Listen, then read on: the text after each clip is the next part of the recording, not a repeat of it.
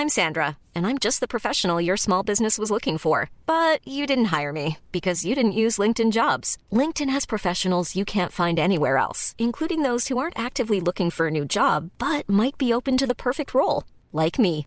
In a given month, over 70% of LinkedIn users don't visit other leading job sites. So if you're not looking on LinkedIn, you'll miss out on great candidates like Sandra. Start hiring professionals like a professional. Post your free job on linkedin.com/people today. Burrow's furniture is built for the way you live. From ensuring easy assembly and disassembly to honoring highly requested new colors for their award-winning seating, they always have their customers in mind. Their modular seating is made out of durable materials to last and grow with you. And with Burrow, you always get fast, free shipping. Get up to 60% off during Burrow's Memorial Day sale at burrow.com slash ACAST. That's burrow.com slash ACAST. burrow.com slash ACAST. Herzlich willkommen bei Pool Artists.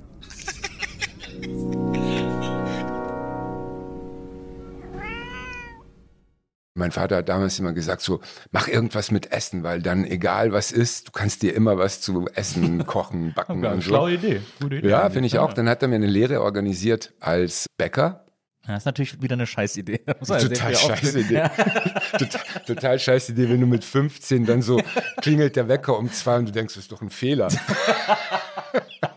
Das, den hat doch jemand falsch gestellt irgendwie.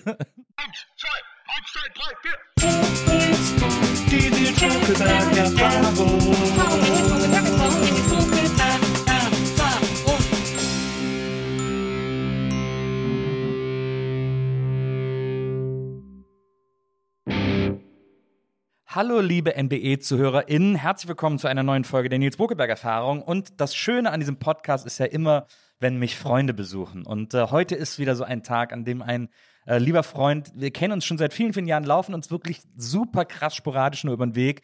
Vielleicht alle drei Jahre oder so treffen wir uns mal. Aber es ist jedes Mal super herzlich, es ist jedes Mal super schön. Und äh, er ist ein fantastischer Schauspieler, ein super Typ und ist äh, einer der besten Regisseure ähm, äh, Deutschlands mindestens, muss man sagen, weil er äh, der einzige, ne, einer von zwei Regisseuren ist, der es geschafft hat, äh, aus mir so etwas wie eine schauspielerische Leistung hervorzukitzeln. Äh, das allein ist schon ein Riesenverdienst. äh, deswegen an dieser Stelle erstmal herzlich willkommen, Alexander Jovanovic. Hallo, lieber Nils. Hallo, Hallo. Alexander, schön, dass du da bist. Danke. Ich habe ja mal in einem Kurzfilm von dir mitgespielt, so ein, Ja. Kurz, kurz, ein Kurzmusical. Ein Kurzmusical, stimmt. Und, äh, und das war, das habe ich mir dann angeguckt und fand's echt, fand auch sogar meine Performance ganz gut am Ende. Deine Performance war immer der Lacher im Kino. Also wir waren damals auf ein paar Festivals und die Leute haben das sehr gefeiert. Und letztens hat mich jemand gefragt, äh, weil ich gesagt habe, ich bin bei dir zu Gast, dann Ja. sagten sie, was ist mit dem? Macht er was? Und ich so, ja, ja, der macht äh, viele Bücher, schreibt Bücher, äh, hat Podcasts und so. Und dann habe ich von Herr Alltag warst du, ne? Bei mir. Genau, stimmt, Herr Alltag. Ja, ja, genau. nee, das war toll, das war, das war großartig, hat großen Spaß gemacht. Das ist auch schon ein paar Jährchen her. Ne? Das ist echt ein paar Jährchen her. Aber es, war, es hat wirklich großen Spaß gemacht und ich war super nervös, weil ich habe ja, glaube ich, in meinem Leben, also ich habe, ich wollte ja eigentlich immer Schauspieler werden, so äh, mein Leben lang, so als, als Teenager. Ich habe dann auch Theater lange gespielt und dann bin ich zum Fernsehen gekommen, also zu Viva, zum Moderieren. Und dann war ich äh, verloren für die Schauspielerei, weil ich dann äh, zu sehr immer in die Kamera gesprochen habe sozusagen und immer so nach der Kamera gesucht habe.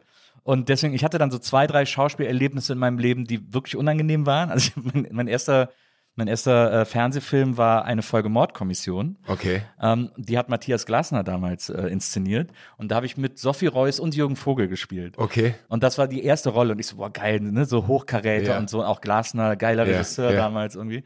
Und dann haben wir gedreht und dann wurde das ausgestrahlt und dann gucke ich das und denke so, stimmt da irgendwas nicht? Und dann habe ich gesehen, dass ich synchronisiert wurde. So schlecht war, dass sie es irgendwie so noch retten mussten. Das war eine große Schmach. Aber lustig, dass du sagst, ich komme, ich habe im, im September habe ich mit Glasner und Jürgen Vogel in Brüssel gedreht. Ach, wirklich? Ja, ja, die sind immer noch ein Paar. Ah, das ist ja schön. Das ist ja schön zu hören. Das ist ja auch äh, ein fantastischer Regisseur, finde ich. Ganz tolle Sachen gemacht. Kommen wir zu dir. Du bist ja in Rottweil äh, zur Welt gekommen. Ja. Älteste Stadt Baden-Württembergs. Mit der schönsten Fastnacht. Ja, okay. Also wenn wir von Fastnacht reden, das kann gut sein. Aber mit Karneval hat das ja nichts zu tun. ich Nein, komme aber aus Köln. sind, ja, es sind zwei verschiedene Sachen. ich bin ganz aufgeregt, wenn man sowas sagt. ähm, äh, du, bist ja auch, du bist ja auch ein bisschen in Rottweil aufgewachsen. Ne? Also deine Eltern sind, waren, äh, damals nannte man es Gastarbeiter aus Ja. dem damaligen Jugoslawien. Als du geboren wurdest, sind die aber noch ein bisschen hier geblieben. Die sind immer noch hier und äh, sind hier geblieben. Ich bin dann, damals gab es ja immer die Idee in den 70ern, ja, ja, wir kehren zurück eines Tages. Äh, und ich glaube, 98 Prozent von denen, die gesagt haben, wir kehren zurück, sind hier geblieben. Unter anderem meine Eltern. Ich war dann so zwischendurch immer mal wieder bei meinen Großeltern und hab, ähm, bin dort zur Schule gegangen und bin dann mit 14 zurück nach Deutschland, so richtig. Ja. Und war dann zwei Jahre in Rottweil und bin dann nach Hamburg Ah ja. und habe sozusagen diese zwei Sozialisationen in Deutschland, einmal das Schwabenland und einmal ahnst du das, Digga? Also es war Serbien, ne? Es, es, es Damaliges Jugoslawien, heutiges Serbien. heutiges Ja. Serbien, genau. Äh, da bist du, da bist du wirklich in so, einem, in so einem Dorf groß geworden. Ne? Du hast mir das mal irgendwann erzählt auf einer Veranstaltung, dass da, es gab so fünf Videokassetten im Dorf, die immer überall rumgewandert sind und, und Ja. überall gezeigt wurden und so. Es war ein, wirklich, es ist ein Minidorf, es sind äh, was, 500 Seelen waren das damals. Und wir hatten noch so Plumpsklo und äh, wenn das Licht ausging, was häufig passiert ist, dann gab es Laternen und es gab äh, in der Schule keine Klingel, sondern jemand, äh, ein Lehrer hat dann halt irgendwann mal auf die Uhr geguckt und ist dann rausgegangen, hat dann so gebimmelt, dann sind alle raus, mussten sich erstmal alle die Hände waschen vorm Essen. Und dann gab's, ich glaube, zwei Videorekorder in diesem ganzen Dorf und der eine kam aus Wien und der andere kam aus Rottweil, der Videorekorder. und und äh, wir haben uns da immer die Videokassetten zugeschoben. Es gab damals nämlich in, in Belgrad, äh, also in der, in der größten, oder eine von zwei größten jugoslawischen Tageszeitungen damals, gab es so Kleinanzeigen. Ja. Und da gab es dann so Freakos, die äh, VHS oder Beta, Beta-Kassetten damals noch. Genau, es war ein Betamax-Rekorder. Ähm, Beta-Kassetten aus. Genial, Betamax. Video 2000 war übrigens auch geil. Das war dazwischen. naja, aber es waren die einzigen Videokassetten, die man umdrehen konnte. Stimmt. und, äh, und mein Vater hat damals einen Betamax-Videorekorder gehabt und, ähm, und mir den nach Jugoslawien gebracht. Und da konnte man dann in den Anzeigen sehen, da haben dann Leute Filme angeboten zum Kopieren.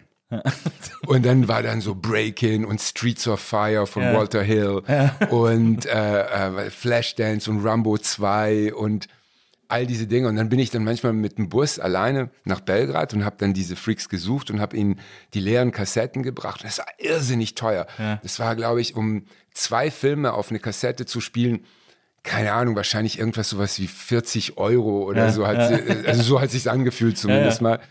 Und dann habe ich da ganz viele von diesen alten Sachen. Warriors habe ich damals so gesehen. Geiler Der Film. beste Anfang, der, der, das Oh. Beste Intro ever. Dieses U-Bahn-Intro. Das U-Bahn-Intro, oh, ich liebe ne? ich liebe es auch. Und, äh, und ich hatte auf einer Kassette hatte ich Warriors und von Walter Hill Streets of Fire. Ja. Und ich habe das so mit einer anderen Kassette, wo als erster Film Manche mögen's heiß drauf war, in der deutschen Synchro. Und Rocky 1 in der deutschen Synchro waren das die meistgesehenen Filme meiner Kindheit, glaube ich. Ja. Und der erste Rocky ist auch geil. Ich finde, der erste und der vierte sind meine Lieblings-Rockies. Der vierte ist geil, ne? Finde ich auch. Ich mochte auch den dritten irgendwie. Ja, ja, stimmt. Mit Mr. T. mit Mr. T. Aber ich habe ihn halt, ich kannte das auch nur auf Deutsch, weil mein Vater das halt eben so irgendwann mal nachts immer so aufgenommen hat im Fernsehen. Und dann kann ich mich erinnern, dass ich dann, glaube ich, als ich dann so für, dann nach Hamburg gekommen bin und auf die Stage gegangen bin, um so Tanz äh, zu studieren. Und dann alle anfingen so, na, man muss die Filme im Original gucken, man darf die überhaupt nicht synchronisiert gucken und so. Und ich dachte, oh geil. Ja, ne? Und dann habe ich so zum ersten Mal Rocky im Original gesehen und ich habe gedacht, was ist das für ein Scheißfilm eigentlich? Wenn du das immer so kennst Ja, von ja, der klar. Melodie, dann ist es gar nicht so einfach, das zu switchen. Das hatte ich auch, als ich das erste Mal äh, die Originalstimme von Robert De Niro gehört habe. Ja. Hä, die deutsche Stimme ist viel geiler. Was Ja, stimmt. Ich verstehe gar nichts. Was sagt er denn eigentlich? Warum nuschelt der? Das, das, das äh, kann ich sehr gut nachvollziehen. Ich meine, du kanntest ja dann Rottweil so ein bisschen und, äh, und warst dann da in so einem jugoslawischen Dorf, wo es eben so ein bisschen anders zuging. Hattest du da nicht das Bedürfnis, wieder nach Deutschland zurückzugehen oder so, als, als Teenager oder als Kind? Hm, warte ich das. be- Ist natürlich auch wahrscheinlich sehr abenteuerlich. Äh, Ja, es, das ist immer so eine Sache, ne? Wenn du, wenn du bei deinen Eltern nicht aufwächst, dann hat- gibt's immer so eine tiefe Sehnsucht nach Ja. den Eltern, Mhm. ne? So, und dann, wenn du bei deinen Eltern bist, denkst du, Echt jetzt? Bei den Großeltern, bei den Großeltern ist es irgendwie freier, dann, Ja. ähm, ehrlich gesagt, es war, glaube ich, meine Rettung, dass ich mit 14 nach Deutschland gekommen bin, weil damals war das sehr, sehr, sehr schwierig in Ex-Jugoslawien. Es gab so gut wie keine Lehren. Also das mhm. so, also du warst entweder warst du gut genug fürs Gymnasium und wenn du das Gymnasium nicht geschafft hast, dann war es das eigentlich mit deinem Leben. So, da konntest ja. du es eigentlich abhaken und das ist ein sehr, sehr strenges Schulsystem in Ex-Jugoslawien gewesen. Mhm.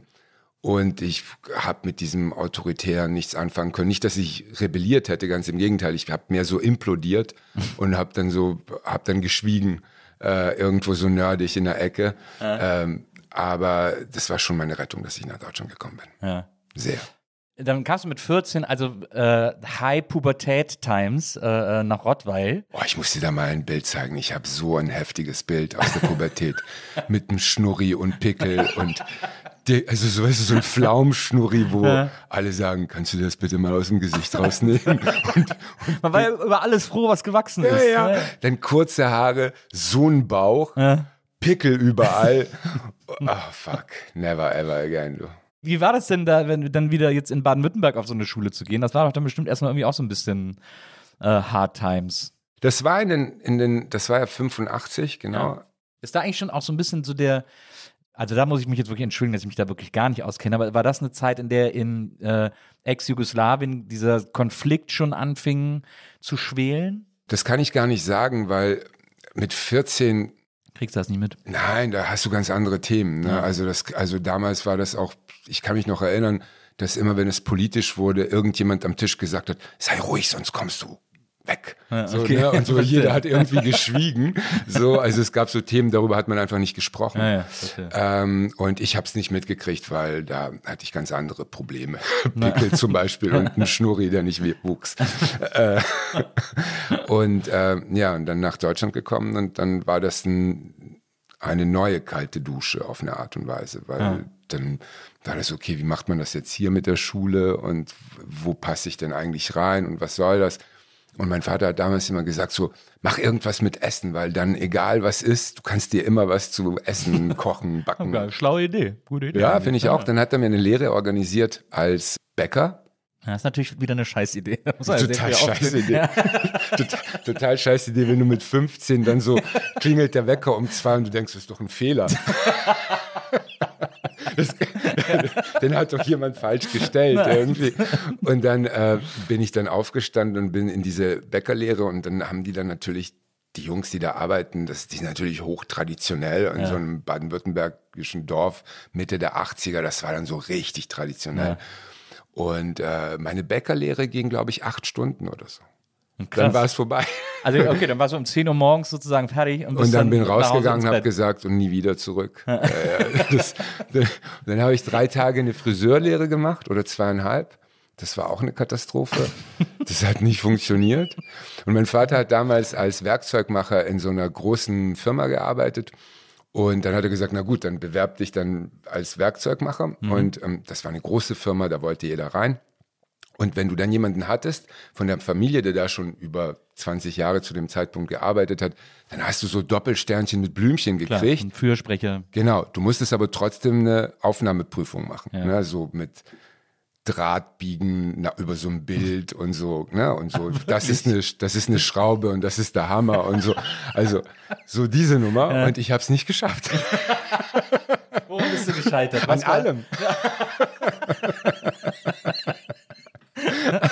also das war, du fandest ein richtig interessantes Thema, kann man sagen. Ja, genau. Ich habe mir an, an, den ganzen Morgen überlegt, was ziehe ich an?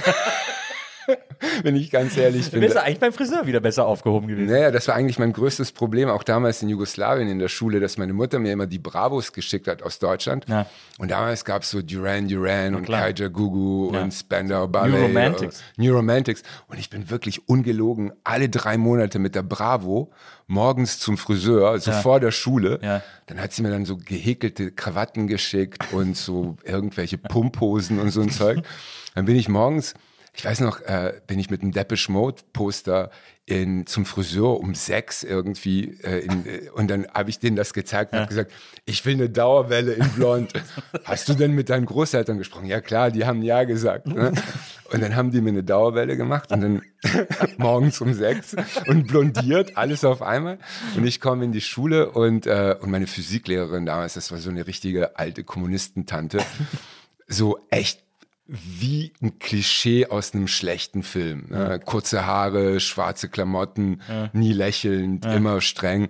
Und die saß dann unter diesem Tito-Bild und sagte so, Johannecho, was ist das für Haare? Und ich so, was für Haare? Ja, die auf dem Kopf. Morgen hast du eine Glatze. Und dann musste ich nach Hause, dann hat mir meine Großmutter eine Glatze geschnitten. Wirklich? Ja, ja. Und dann habe ich so gedacht, ich kann auch nicht mit einer Glatze in die Schule. Und dann gucke ich in die Bravo und dann sehe ich auf dem Titelbild Mr. Robert. Kannst du dich an den erinnern? Das war so ein Typ, Dieser Breakdance. so ein Breakdancer. Und der hatte eine Skibrille auf Ja. und eine Glatze und so ein Adidas-Ding. Und ich so, geil, ich ziehe mir eine Skibrille auf mit so einem Adidas-Teil und gehe am nächsten Tag in die Schule. Und das habe ich dann auch gemacht und sie so wieder voll aus. Das ist ja geil. Mr. Robot, ich erinnere mich. Ich hatte auch, ich war, ich war so ein Fan von so einem Superheldenfilm, der so mega unbekannt war. Und, äh, und um mich so zu verkleiden wie der, habe ich auch so eine alte Skibrille bei uns zu Hause gefunden. Und die habe ich dann immer angezogen. Und dann sind wir in Urlaub gefahren nach äh, Cassis. Meine Eltern immer gern Frankreich und so. Dann hatten wir so ein Hotel mit Balkon, mit Blick auf den Hafen. Und dann saß ich abends am Balkon, wenn meine Eltern im Zimmer waren, saß ich auf dem Balkon und hatte die Skibrille auf und hatte so eine Box mit so Cereals, die ich so gegessen habe und habe mir so Superheldengeschichten vorgestellt. Und meine Eltern bis heute so, ja, und du setzt mir eine Skibrille auf den Balkon und so, haben gedacht, ich hab's nicht mehr alle. Deswegen kann ich sehr gut äh, nachvollziehen. So ein Skibrille, die sahen cool aus. Die sahen, sahen future-mäßig aus. Total. Und dann hier oben und ich war wirklich ein, ich war eigentlich so Boris Butterkuchen, echt. Ich war so, echt so dicke Blausbacken, dann diese Glatze, alles rund, nichts passte und dann diese Skibrille in der Schule, in dieser Kommunistenschule. Da habe ich gleich noch eine Geschichte und zwar hat uns damals unsere Musiklehrerin, die auch eine Musiklehrerin ist, wie in so einem Klischeefilm irgendwie, hat gesagt, bringt mal morgen eure Lieblingsplatten mit. Und dann hat ein Freund von mir gesagt, oh geil, und dann hat er so Iron Maiden, Number of the Beast Ja. mitgebracht. Und wir sitzen so da und sie so, hat denn jemand was mitgebracht? Und er so, ich, ich, ich, ich, ich. Und dann bringt er dieses, dieses, weißt du, dieses Ja, dieses Cover, Eddie-Cover, dieses dieses Eddie-Cover, Eddie so. ja. Und wir, keiner von uns hat Englisch gesprochen. Und er so, Iron Maiden heißt die stählerne Jungfrau. Und wir so, oh. und, und, und sie sitzt wieder unterm Tito-Bild. Und da ist dieses Klavier und dann dieser, dieses Grammophon, so, so ein braunes Holzgrammophon auf dem Klavier. Und sie nimmt diese Platte raus, als wäre es die erste Pressung von einem Mozart, Ja. von einer Mozart-Platte. Und hält sie so in der Hand und legt sie so ganz langsam drauf und dann so dieses Rauschen von diesem und dann diese Dieses- diese, diese Anfang, Erzählerstimme ja. am Anfang von Number of the Beast und alles und dann kommt und wir beide so, das war so geil und sie saß so da und hat nicht eine Miene verzogen, nicht eine Miene verzogen. War das Lied- Pokerface. Pokerface war das Lied vorbei, hat sie runtergenommen und hat gesagt, danke.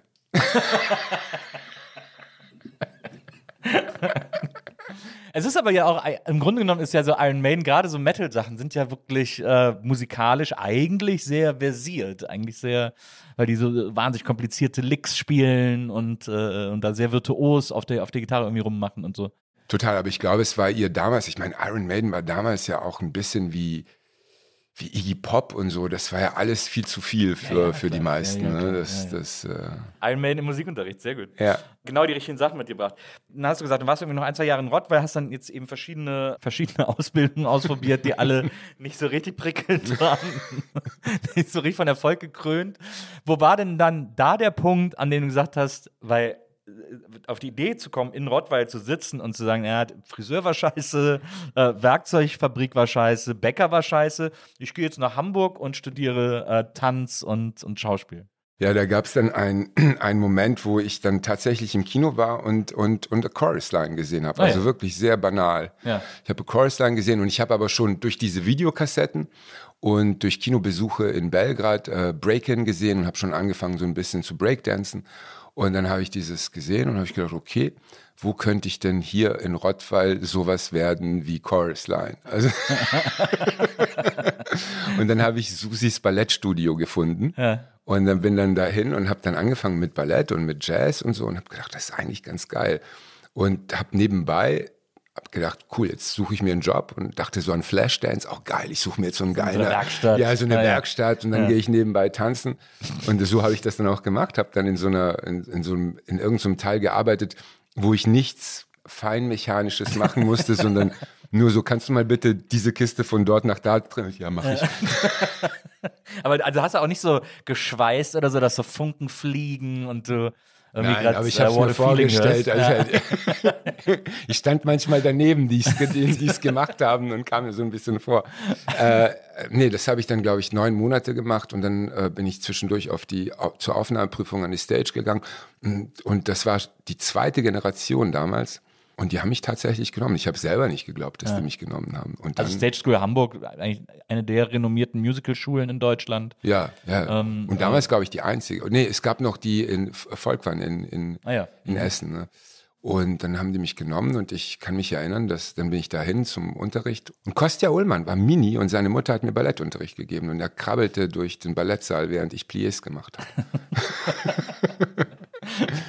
Aber dann, ich meine, in Hamburg war ja dann auch nochmal, ich meine, ne, du, äh, also äh, wir steigern uns langsam. Äh, serbisches Dorf mit 500 Einwohnern, dann Rottweil, okay, verschlafenes Städtchen, Ja. schon eher Stadtstrukturen, aber jetzt auch nicht wirklich riesig groß oder so. Und dann kommst du plötzlich nach Hamburg, Riesenstadt, äh, absolutes Chaos und vor allem eine super wilde Stadt, so in den, in den, in den 90ern auch noch, äh, 80er, 90er, ähm, äh, da war ja noch, also wenn du mit den Kiez von damals zum Beispiel mit heute vergleicht, das ist äh, Tag und Nacht irgendwie. Das war wirklich Battleground sozusagen. Wie war das dann da zu sein? Wie war, wie war dann Hamburg? Wie hast du Hamburg ganz am Anfang erlebt? Ganz am Anfang, also es gab ja damals, es war überhaupt erstmal schwer, eine Wohnung zu finden. Ne? Also ich kannte diese ganzen Prinzipien gar nicht. Wie, wie sucht man eine Wohnung in so einer Großstadt? Und ich hatte aber eine Telefonnummer von jemandem, mit dem ich die äh, äh, Aufnahmeprüfung gemacht habe. Und er hat gesagt, du, ich habe hier zwei Zimmer organisiert in einer WG. Wenn du magst, kannst du da jetzt auch erstmal die, den ersten Monat wohnen. Und dann habe ich gedacht, cool, dann habe ich schon mal was und es war bezahlbar und es war in St. Georg. Ah ja. Was ich nicht gewusst habe, es war, wir waren Mitbewohner von einer Prostituierten, sagt man das so? so? Und die hat zu Hause gearbeitet und das heißt, da war, Also bei, in, wo die WG war, oder? ja, ja, genau. Und Das war, und ich war 16. Na gut, äh, wenn die Kunden sich dann mal im Zimmer verirrt haben und dann irgendwie bei euch plötzlich standen. Ja, ja, also ich habe abgeschlossen, ich hatte, ich war wirklich, ich hatte echt ein bisschen, und das war dann auch so direkt da Café Gnosa und Ja. so da in der Ecke so, und das war wirklich sehr aufregend für mich, weil ich das alles nicht kannte. Es war echt viel. Und ähm, und das habe ich einen Monat da gemacht und dann bin ich nach Styles Hope, bin auch zu so einem Typen, der, der, äh, der so ein Zimmer vermietet hat, der hatte auch so Kinder da, seine, die er betreut hat. Und irgendwann mal kam ich dann von der Schule zurück und dann hat er in der Zwischenzeit an dem Tag meinen Betamax Videorekorder verkauft und mein Commodore 64 und als ich dann gesagt habe, ich rufe die Polizei, also bitte nicht, meine Kinder haben nichts zu essen. Und dann habe ich gesagt, oh fuck. Ey. Und dann, Crazy. ja, genau. Und dann bin ich in eine WG gekommen und dann, dann in, in Schulterblatt. Ja. Und dann habe ich sozusagen 1987, die, äh, kann, ob, vielleicht kannst du dich noch erinnern, ganz unten, wo früher jetzt dieses Theater ist, gab es doch diese, diesen Club Base. Der hieß Base oder Trinity. Ja, der ja, hieß ja. zuerst Trinity und dann Base oder zuerst Base und dann Trinity. Und gleich daneben habe ich gewohnt. und damals gab es ja im Schulterblatt nichts außer diesen Krockladen. Dann gab es vorne irgendwie Café im Buch und äh, äh, das Pickenpack. Gab es noch. Ansonsten war das ja eigentlich eine wirkliche tausend Töpfe gab es noch. das war 87, ja. Das ja. ist ja krass. Ja, das war eine komplett andere Stadt als heute. Komplett andere Stadt und dann bin ich 90, bin ich dann das erste Mal nach New York. Und das war richtig aufregend. Ja. Also das war dann, das war so der Traum. Und dann, als ich mit der Ausbildung fertig war, ein Jahr später bin ich dann für ein Jahr nach New York, was auch großartig war. New York kanntest du ja quasi von äh, Breakin. Äh, der, der, das war ja der große Breakdance-Film äh, damals in den, in den Ja. 80ern.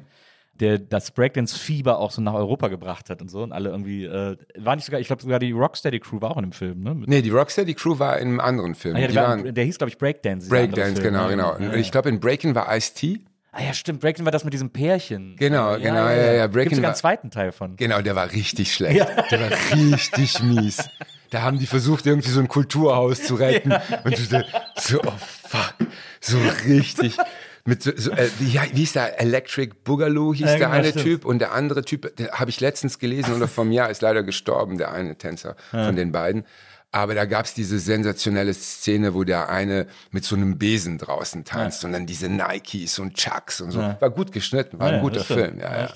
Kennst du den zweiten Teil von Saturday Night Fever, äh, Stayin' Alive? Ja, ich den lieb finde ich den. super. Den Ich liebe lieb ich den total. Ich auch lieb mega- den auch. Alle finden den bescheuert. Ich finde den Hammer. Ich gucke den so gerne. Ich finde den auch super und ich finde John Travolta da richtig gut, Ja, weil er so, äh, es, es, was ich bei den Filmen so toll finde bei Saturday Night, also Staying Alive ist, der erzählt New York irgendwie in meiner Lieblingszeit. Ich finde New York in den 80ern, das hat so einen Charme und ja. so. Und es, es war ja gleichzeitig auch sehr Survivor of the Fittest, Ja, aber irgendwie stimmt. auch so, eine, so ein guter Dreck, irgendwie so ein interessanter Dreck. Ja, ja, ich, ich habe das geliebt. Ich hab, war damals auch, als ich zum ersten Mal dort war, im YMCA und, äh, und habe dort gewohnt und das war auch alles. Und ich hab, konnte kein Wort Englisch und ich weiß gar nicht, wie ich das gemacht habe. 14 Tage in New York ohne Englisch alleine. Aber irgendwie war es gut, ja. Was hast du dann ein Jahr in New York gemacht? Wie, ich meine, getanzt. Ich war dann zu Gast in so einer äh, Familie in Harlem zuerst, in der Bronx. Da war ich sechs Monate in der Bronx und dann waren wir sechs Monate in Harlem und eigentlich getanzt. Und ähm, das war so ein Jahr, wo ein bisschen trainiert, bisschen getanzt und gechillt und versucht irgendwie, ja, mit 22 bestes Ein Alter. Sabbatical Ja, eigentlich. genau, ein Ja. Sabbatical. Also bestes, bestes Alter. Und als mir dann die Kohle ausging, habe ich Gott sei Dank Starlight Express bekommen und bin dann zu Starlight Express nach Bochum. New York-Bochum auch eine gute Achse, äh, muss, man, muss man ehrlicherweise sagen. Aber wie ist das denn, äh, wie ist das denn, ja, also ich meine, äh, alleine äh, visumstechnisch ist das schon wahnsinnig kompliziert, aber wie ist das denn so ein Jahr in New York, also vor allem im New York der 80er oder 90er, Anfang 90er zu verbringen? Also das hat dich ja wahrscheinlich für dein Leben geprägt. Total in der Bronx und in Harlem. Ja, das eben. war, also ich weiß schon sehr oft, dass mich die Polizei nachts angehalten hat und mich gefragt hat, ob ich nicht mal alle Tassen im Schrank habe. Weil du da rumläufst. Mhm. Ach krass. Und aber es ist mir, also ich hatte nie, nicht, nicht ein einziges Mal irgendwie einen, eine unangenehme Begegnung oder dass irgendwas strange war. Irgendwie, ich glaube, alle sind damit klargekommen, dass ich nun mal weiß war und dort rumgelaufen bin. Ja. Relaxed, nichts ist passiert. Glaubst du, das ist auch eine Frage von, äh, also es klingt so doof, aber ist, ich habe manchmal das Gefühl, es ist auch so eine Frage von Instinkt. Also man kann ja auch, es gibt ja auch Leute, die einfach wirklich so straight in die dümmsten Ecken laufen und einfach so, Hä? Was, äh, was ist denn hier los und so. Also ich glaube, aber, aber ich glaube, manche Menschen haben einfach so ein Gespür dafür, wo man sozusagen cool langgehen kann und wo nicht. Genau. Und da hat mich ein Freund besucht aus Hamburg. Ja. Und wir liefen durch die Bronx, so am späten Nachmittag. Und waren zwei Typen an so einem Auto dran, die haben es offensichtlich geknackt Ja. gerade, aber er dachte, die haben ihren Schlüssel vergessen und kommen nicht ins Auto. Und er war so auch so, la la la la la. Oh, excuse me, can I help you? Und ich so, Diggi, komm, lass uns gehen, Alter. Ja, genial. Genial, würde ich sagen. Genial. Ist das denn, wie, wie, wie war denn äh, diese, die Ausbildung an der Stage? Also äh, drei Jahre war das, glaube ich, ne? Drei Jahre, ja, ja. Drei Jahre. Und das ist ja dann wirklich, also du hast ja schon gesagt, Ballett äh, ist, gehört auf jeden Fall dazu, ähm, Jazz gehört dazu, Jazz, Hip-Hop. Genau, Hip-Hop, äh, Singen, äh, Sprechen, Schauspielen, alles irgendwie, Fechten. Stimmt, das- Fechten gehört auch mit dazu. Genau, ja, Kostjas Vater hat das unterrichtet. Ah, ja. äh, ähm, das, hat, das war echt gut. Also nicht, das ist so tief in mir drin, dass selbst jetzt weiß ich noch ganz genau die Abfolgen. Also das Also war, wenn wir jetzt drei Musketiere verfilmen, könntest du ja, wärst am ich. Start. Ja, ja, wäre ich am Start, ja. Das war aufregend, weil wir hatten, ich meine, das gab's da, weißt du, alles hat sich verändert letztendlich mit MTV und MTV hatte damals nicht jeder, so Ja. ganz so ganz am Anfang der Ende der 80er oder Ende der 90er und bis dahin war diese ganze Tanzwelt eigentlich ein Mysterium. Ja. So die von von außen hatten keine Bilder davon, außer wenn es dich interessiert hat und du bist in die Oper gegangen oder zu Cats oder Phantom oder Starlight, was die einzigen drei Musicals in Deutschland waren. Ja. Ansonsten gab's ja nichts. Ne? Also es gab dann irgendwelche Shows, die ich dann auch getanzt habe, wo du für irgendwelche Autohäuser auf irgendwelchen kleinen Podesten gestanden bist und gezappelt hast, während Leute da unten Prosecco gesoffen haben, um deine Miete zu bezahlen. Aber da hatte ja keiner irgendwas. Da fällt mir was ein. Kannst du dich an die Show erinnern, Musikladen? Ja klar, Musikladen, Eurotops. Eurotops, genau. Und ich war in der Ausbildung, das war an meinem 17. Geburtstag. Genau. Ein paar Wochen davor kommt eine Truppe von Leuten rein. Ich kann mich, also das waren Produzenten von damaligen Boybands. Die kamen dann zu uns, ich kann mich an den Namen nicht mehr, Ja. kamen in die Schule und haben gesagt, Lanese will weg von Like Ice in the Sunshine und will einen neuen Song machen, der heißt Live It Up. Ja. Und davon gibt es schon einen Videoclip, das lief dann schon in den Kinos, aber sie wollen einen Hit machen. Und ich glaube, damals hat man Milli Vanilli noch nicht geprankt, dass die noch nicht, dass die da nicht gesungen. Und die kamen dann so rein und sagten so, ja, und wir wollen das so. Der muss gar nicht singen können, der muss sich nur bewegen können. Und dann machen wir das so wie mit Milli Vanilli. Und ich war, wie gesagt, kurz vor 17. Ich war gerade, gerade an der Schule und dachte, das ist mein Durchbruch, den Job hole ich mir. und habe da tatsächlich die Audition gemacht und habe es gekriegt. Und dann sind wir zu, da hieß Mike Löckebusch, glaube ich, damals der Produzent von Musikladen. Ja. Und der war irgendwo in der Nähe von Hannover oder so. Also nicht in Langenhagen, also, aber so in der Nähe, von Hannover. Und dann sind wir da hingefahren und dann stand ich da vor dieser Greens. Damals, weißt kannst du dich an diese, das waren ja nicht richtige Greenscreens. Das nee. war ja so ganz, ganz mies. Ja. Und dann habe ich diesen, äh, diesen Song mit Tänzerin im Hintergrund und ich hatte so lange Haare. Du dann- als Solokünstler, oder? ja, ja, ich Ja. als Solokünstler und ich hatte ganz lange Haare und dann haben die gesagt, nee, der muss brauner sein und haben immer so das Foto von hier Thomas Anders so vorgehalten, der so braun war und haben gesagt, na mehr braun ins Gesicht, mehr braun. und, dann, und dann haben wir das aufgenommen und ich, ich, ich weiß, dass es auf irgendeiner Betamax-Videokassette ist. Also es ist ausgestrahlt worden. Es ist ausgestrahlt worden. Ich hab's nicht mehr und also falls es jemand findet, Aber das war der einzige. Auftritt, den du als Genau, als, dieser Live It Künstler. Und dann, das, hat dann nicht, dann, das hat dann nicht funktioniert. Äh, aber das war so lustig, weil ich habe gedacht, das ist es jetzt. Das, das ist die Milli Vanilli-Karriere. Das ist ja geil. Da muss ja, gibt's doch bestimmt auf YouTube. Ich habe es gegoogelt, ich Ja. habe es gesucht wie ein Wilder. Ich finde es nicht. Ich, ich muss, man muss eigentlich mal diese alten Musikladen. Ähm, Es gibt so mehrere, mir werden immer so Musikladenfolgen angezeigt auf, auf Ja? YouTube, so ganze Folgen, die da immer so hochgeladen Ah, werden. siehst du, da muss ich mal so, das war, wenn, wenn ich 87 dort angefangen habe, das muss dann 88 gewesen sein irgendwie. Ja, da gehe ich mal in die Recherche. Ich auch.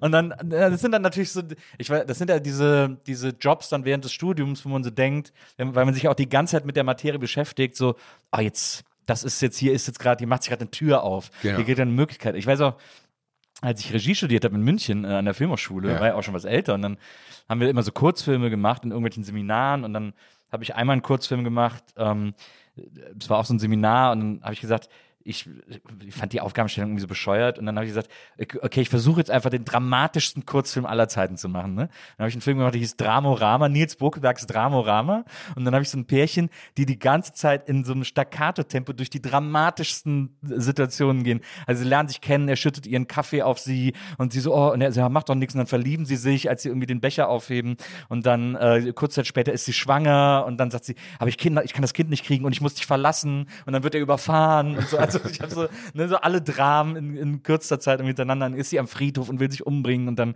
äh, rettet sie einen Zauberer und sagt, von heute an wirst du ewig leben. Und sie so, nein, das ist dann das Ende. Und, äh, und äh, der Zauberer hieß Oslo, das hat mein Mitbewohner Stefan Lehn damals gespielt. Das war sehr, sehr lustig. Und ähm, auf jeden Fall habe ich dann diesen Film gemacht. War natürlich alles so ein bisschen trashig, weil es eben nur, auch für, nur für ein Seminar Ja, war, ne? nur ja. für, für intern Gebrauch sozusagen. Und dann zwei Wochen später kommt dann äh, die Assistentin meines Profs äh, in der Hochschule zu mir gelaufen und sagt, Nils, äh, was, wo ist dieser Film, den du zuletzt gemacht hast? Ich so, was denn für ein Film? Und so, ja, dieses, dieses mit dem Zauberer und so. Und ich so, ja, äh, habe ich hier irgendwo auf dem Computer oder was auch immer, auf dem DVD. Ja, du musst jetzt sofort damit äh, zu Konstantin. Die wollen den als Vorfilm nehmen. Und ich so, was? und diese, ja, die haben irgendwie gefragt, die haben von dem Film einen Zauber gehört, der soll ganz toll sein, sie wollen den unbedingt sehen und der soll dann Vorfilm werden zum neuen Kinderfilm, bla bla bla. Und da ich so, du, Christina, ich glaube wirklich nicht, dass sie das als Vorfilm haben wollen und erst recht nicht für einen Kinderfilm. Doch, du musst da unbedingt hin. Und so, ich so, ja gut, alles klar. Und dann, und dann bin ich da in die Stadt zu, zum Büro von Konstantin gefahren äh, und habe den Film abgegeben und dann hatte ich eine Woche später das Gespräch und dann bin ich da wieder hin und dann äh, lerne ich den, ich weiß nicht mehr, wie der Typ ist, der war wahnsinnig nett und dann äh, lädt er mich in sein Büro und so, irgend so ein Produzent da äh, und, und äh, sagt so, ja, wegen dem Film und so, ich so, ja, cool und so, ja, es wird dich jetzt nicht überraschen, dass wir den doch nicht haben wollen. und ich so, ja, überrascht mich wirklich nicht. Und dann hatte ich aber trotzdem das Gefühl, oh, jetzt habe ich einen Fuß in der Tür. Ne? Die wissen jetzt, was ich mache und wenn jemand sowas braucht und so. Hat natürlich, hat sich nie wieder jemand mit mir gemeldet. Aber dann denken halt so eine kurze Zeit so, ah, jetzt hier, ab hier geht's los sozusagen. Ja, du, nach der Ausstrahlung von Musikladen, ich glaube, wann haben die das immer gezeigt? 22 Uhr Genau. 5 oder Naja, so genau. im Dritt oder ARD, ich weiß nicht, irgendwas war das. Und am nächsten Tag in der U-Bahn, kann ich mich noch genau erinnern, dann stand ich so da und habe gesagt so, na, wer kennt mich? na, ich bin's. Keine Sau. und ich habe, glaube ich, 300 Mark gekriegt, ey, und 300 Mark 87 mit 17 war so, Perfekt. come on, Leute, echt, jetzt geht's los. Na, allerdings. Gab es denn so einen Moment, wo du dann so auch gedacht hast, irgendwie so zum Beispiel so, naja, Ballett, das, äh, was soll ich denn damit oder so, weil das so, weil Breaken zum Beispiel ist ja sehr cool, ist Mhm. ja sehr männliches Gehabe auch und so, gerade diese, dieser Battle-Gedanke und so. Gab es da dann so äh, Momente, wo du dachtest, ja, aber wieso muss ich denn jetzt auch noch Ballett machen? Was ist denn, das ist doch so unmännlich auf so eine gewisse Art. Nee, gar nicht. Da kam ja noch ein anderer Film dazu, der das total gebrochen hat damals. Das war White Nights mit Baryshnikov und, äh, und Gregory Hines. Naja. Und da war das natürlich ganz anders und das war ein toller Tänzer und ich habe relativ schnell verstanden, ich brauche Technik, wenn ich wirklich professionell tanzen will. Und dann hatte ich das überhaupt nicht. Also da, nee, das war nie mein Problem. Ganz im Gegenteil, ich wollte dann richtig, richtig, richtig gut werden und habe dann eigentlich von Tag zu Tag immer mehr verstanden.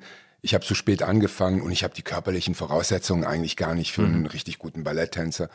Und habe aber letztendlich dann mit dem, was ich hatte und was ich konnte, das Beste daraus gemacht. Habe dann ein paar Musicals gemacht, wie Rocky Horror und äh, Grease und Starlight und das war schon okay und habe echt mit guten Tänzern getanzt für so Shows, einfach so, keine Ahnung, Galas und so ein Zeug. Das war echt gutes Zeug Mit, zwischendurch. Gre- mit Greggy Heinz gibt es auch so einen geilen, der hat auch so einen geilen Steppfilm, glaube ich, gemacht. Ne? Äh, äh, ja, genau. Das war, glaube ich, auch Gregory Ja, äh, Hines. Cotton Club. Ja. Cotton Club hieß der, ist auch aus der Zeit. Na. Und er hat ein tolles Musical auch gemacht, Jelly's Last Jam. Mhm. Ist auch so ein, eigentlich so ein, weißt du, so wie damals dieser Film mit Ralph Macchio und äh, diesem, nee, mit diesem Blues-Gitarrenspieler, Crossroads. Stimmt. Na, wo er so seine Seele, auch noch gemacht, ja. genau, wo er seine Seele an den, also Mephisto, an den Teufel verkauft hat. Äh, ähm, ja, ja. Ach, toll, da dass du all Filme diese machen konnte, Filme, ne? Ja, dass du diese Filme alle kennst, ne? Und diese Zeit noch kennst. Weil klar. wenn ich jetzt so manchmal am Set bin und dann sagen die mir so, äh, kannst du bitte deine Brille abnehmen und ohne Brille spielen? Und ich so, ja super, dann machen wir gleich mal Rate mal mit Rosenthal.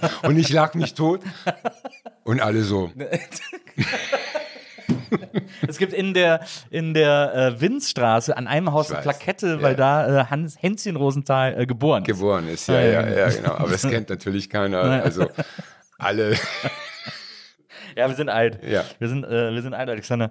Okay, dann Ausbildung geschafft, New York und so. War das denn eine Idee von dir, dass du gedacht hast, ich werde und bleibe jetzt einfach Tänzer? Also war Tanzen sozusagen der, das, die First äh, Base und dann hast du danach gedacht, vielleicht auch noch andere Sachen oder, aber hast du erstmal, bist du erstmal davon ausgegangen, dass Tanzen jetzt so die Sache wird? Nee, ich, das war mir schon klar, dass ich tanzen werde, solange es geht und Ja. dann Schauspieler. Naja, okay. Äh, Das war, irgendwie war das klar. Ich wollte auch früher ähm, umsteigen und dann hat meine damalige äh, Haupttanzlehrerin und eine sehr gute Freundin von mir gesagt, es wäre schade, du bist jetzt in so einem besten Alter, um zu tanzen. Schauspielern kannst du auch später, mach das jetzt und dann, solange es geht und wenn du das Gefühl hast, jetzt ist durch, dann lass es. Und das war dann auch genauso. Ich hab's, letztendlich habe ich mit 25 ja schon aufgehört zu tanzen Ja. und äh, hab's richtig gespürt nach Starlight Express. Ich habe meine Rollschuhe eingepackt am letzten äh, äh, Spieltag und hab's richtig gespürt. Das war mein letzter Tanztag und das war dann auch so. Na, verstehe.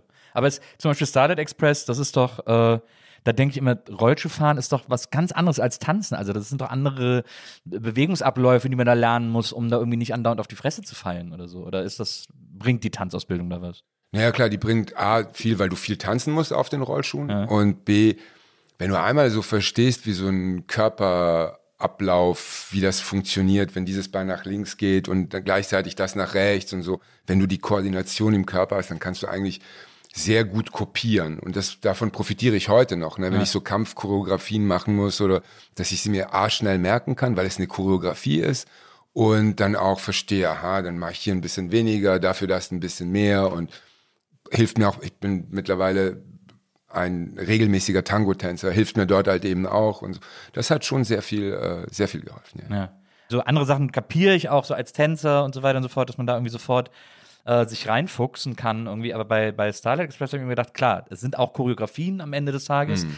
aber, äh, aber Rollschuhe sind ja eher hinderlich sozusagen, äh, wenn man, wenn man, wenn man äh, so das Tanzen gewöhnt ist, als dass es einen unterstützt oder so. Das ist ja nochmal so ein zu, zusätzliches äh, Hindernis. War aber damals das coolste Musical. Ja, das stimmt. Ja, das war damals, also zum Gucken fand ich es jetzt damals auch nicht so richtig prall, aber zum, zum Tanzen war es Ja, einfach super. Ne? Die, du hattest diese Halfpipes, du hattest ja. Diesen ganzen, und das Geilste am Starlight ist das Skate Warm-Up. Das ist um sieben, wenn man dann auf die Bühne geht für 25 Minuten, um sich warm zu machen, dann gibt es da eine richtige Warm-Up-Choreografie, wie man so den, das ganze Deck fährt. Und am Ende dieses äh, Warm-Ups gibt's quasi Open Time. Das sind dann so 10 bis 15 Minuten, wo man Tricks machen kann, auf die man Bock hat. Und so, und da verletzen sich auch immer alle. Genial. Gute Idee. Aber äh, das, wie lange hast du Starlight Express gemacht? 18 Monate. Krass, anderthalb Jahre. Ja, ja. Hast du, und dann wirklich so fünfmal in der Woche äh, da irgendwie auf die Rollschuhe. Manchmal häufiger. Ich hatte, ich war Super Swing, das heißt, ich habe zehn Rollen gecovert. Ach krass, zehn Rollen. Die hattest du alle drauf. Die hättest du alle jederzeit spielen können. Mhm. Ja, ja. Und die Make-ups und alles. Ja. Die musstest du nämlich immer selber machen. Ach so. Ja, ja, du hattest so ein Grund-Make-up, hast du dir gemacht und dann, wenn sich jemand verletzt hat, dann hieß es so in fünf Minuten die und die Rolle. Ja. Und dann Krass. Genau, und dann bist du dann auf die Bühne und hast das Ding getanzt. Und manchmal waren das ähm, Samstag und Sonntag Doppelshow. Ja. Montag war der einzige freie Tag. Manchmal war es acht Shows die Woche. Wahnsinn. Und das ist anstrengend. Ne? Also so, weil die geht ja zweieinhalb Stunden, die Show. Die Kostüme sind, ich glaube, zwischen 15 und 20 Kilogramm schwer. Du siehst nichts. Ähm, aber es ist interessant, wie schnell sich der Körper und der Geist an alles gewöhnt. Das ist echt krass. Man gewöhnt, also ja dieser dumme Spruch, aber es stimmt tatsächlich. Man gewöhnt sich an alles. Irgendwann ist man so eingeschliffen. Ja, ja, total, dass man es auch gar nicht mehr spürt und dann auch irgendwann mal sich anfängt, ein bisschen zu langweilen. Und man denkt so, echt jetzt? Nochmal? Aber, aber dann war natürlich das Problem, dann hast du ja irgendwie äh, äh, Show gemacht, äh, sehr anspruchsvoll, hast dich vielleicht aber dann auch in einer Zeit gelangweilt, wie auch immer, aber hast, es, da hast du irgendwie, hast du irgendwie die, die Sache gemacht.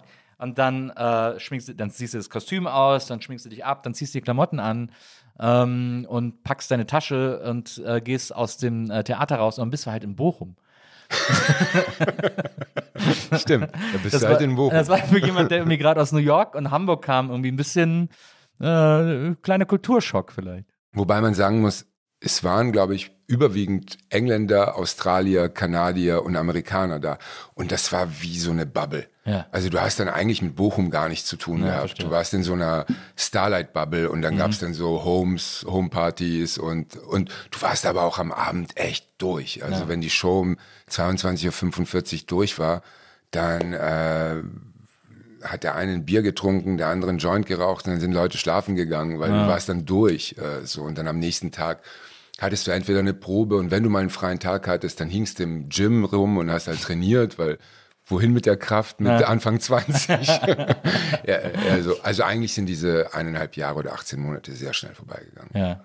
Und danach bin ich ja direkt nach Toronto für ein Jahr. Meinst du, man kann das länger machen als anderthalb, zwei Jahre? So ein, so ein, so ein festes Engagement, ohne irgendwie wahnsinnig zu werden? Also ein Freund von mir hat das, glaube ich, der hat ein Jahr vor mir angefangen und ist, glaube ich, erst vor fünf Jahren ausgestiegen. Ach, krass.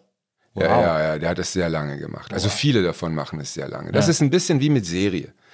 Wenn du, weißt du, so, du verdienst da Kohle, ne, so, du hast einen festen Job, du musst Mhm. dich um nichts mehr kümmern. Und wenn man dann so anfängt, äh, diese, diese Komfortzone zu genießen und keinen Bock mehr hat, die zu verlassen. Wie eine Festanstellung. Festanstellung, dann bist du halt irgendwann mal Angestellter und so und machst das halt. Und, ähm, und das habe ich gespürt, relativ zügig. Ne? Dann habe ich gedacht, oho, man wird gemütlich. Und es war viel zu früh, um gemütlich zu werden. Ne? Also so, und dann habe ich gedacht, dann höre ich lieber, höre ich lieber auf und wag mich mal raus ins Leben. Das war richtig. Ja. Hast du Rocky Horror davor oder danach gemacht? Davor, das war wirklich mein erstes. Ich war am Freitag fertig bei, in der Stage School mit der Ausbildung. Am Montag hatte ich die Audition für Rocky. Am Mittwoch haben die Proben angefangen. Ach, krass. Genau, und dann haben wir geprobt sechs Wochen am Holstenwald Theater in Hamburg. Und dann habe ich das auch ein Jahr lang gespielt. Wen hast du gespielt? Rocky. Naja. Natürlich. In der goldenen. Badehose. Rocky und war, und war Cover Eddie. Ah ja. Na, verstehe. Ja, ja, äh, Das hat Spaß gemacht. Das war so, damals war Rocky, Rocky Horror äh, ist immer noch eines ein meiner Lieblingsmusical. Musical. Ja, es ist also, es ist so klug. Ja. Das hat so viele Ebenen, die so brillant sind. Ja, ähm, ja.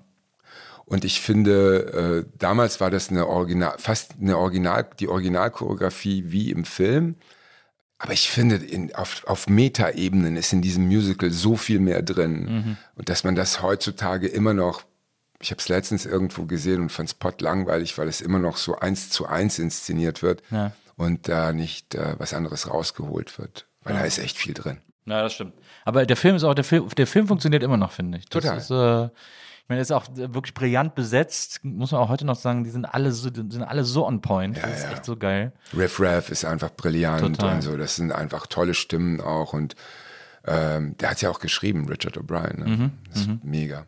Dann bist du äh, so, dann äh, Rocky Horror, äh, Starlight Express, äh, so ein bisschen Musical-Luft geschnuppert irgendwie ähm, und dann nach Toronto für ein Jahr. Mhm. War, wieso, warum? Ja, ich war verliebt äh, in eine Tänzerin und Sängerin von Starlight, die kam aus Toronto Ah, ja. und dann waren unsere Verträge vorbei und dann habe ich gedacht, es, äh, es gibt nichts, was sich mehr lohnt, als für die Liebe mitzugehen, oder? Und Absolut, Dann hab- bin ich mitgegangen, einfach so, und wenn man jung ist und nichts hat, was für einen festhält, kann man ja sagen, ich gehe nach Toronto. Total.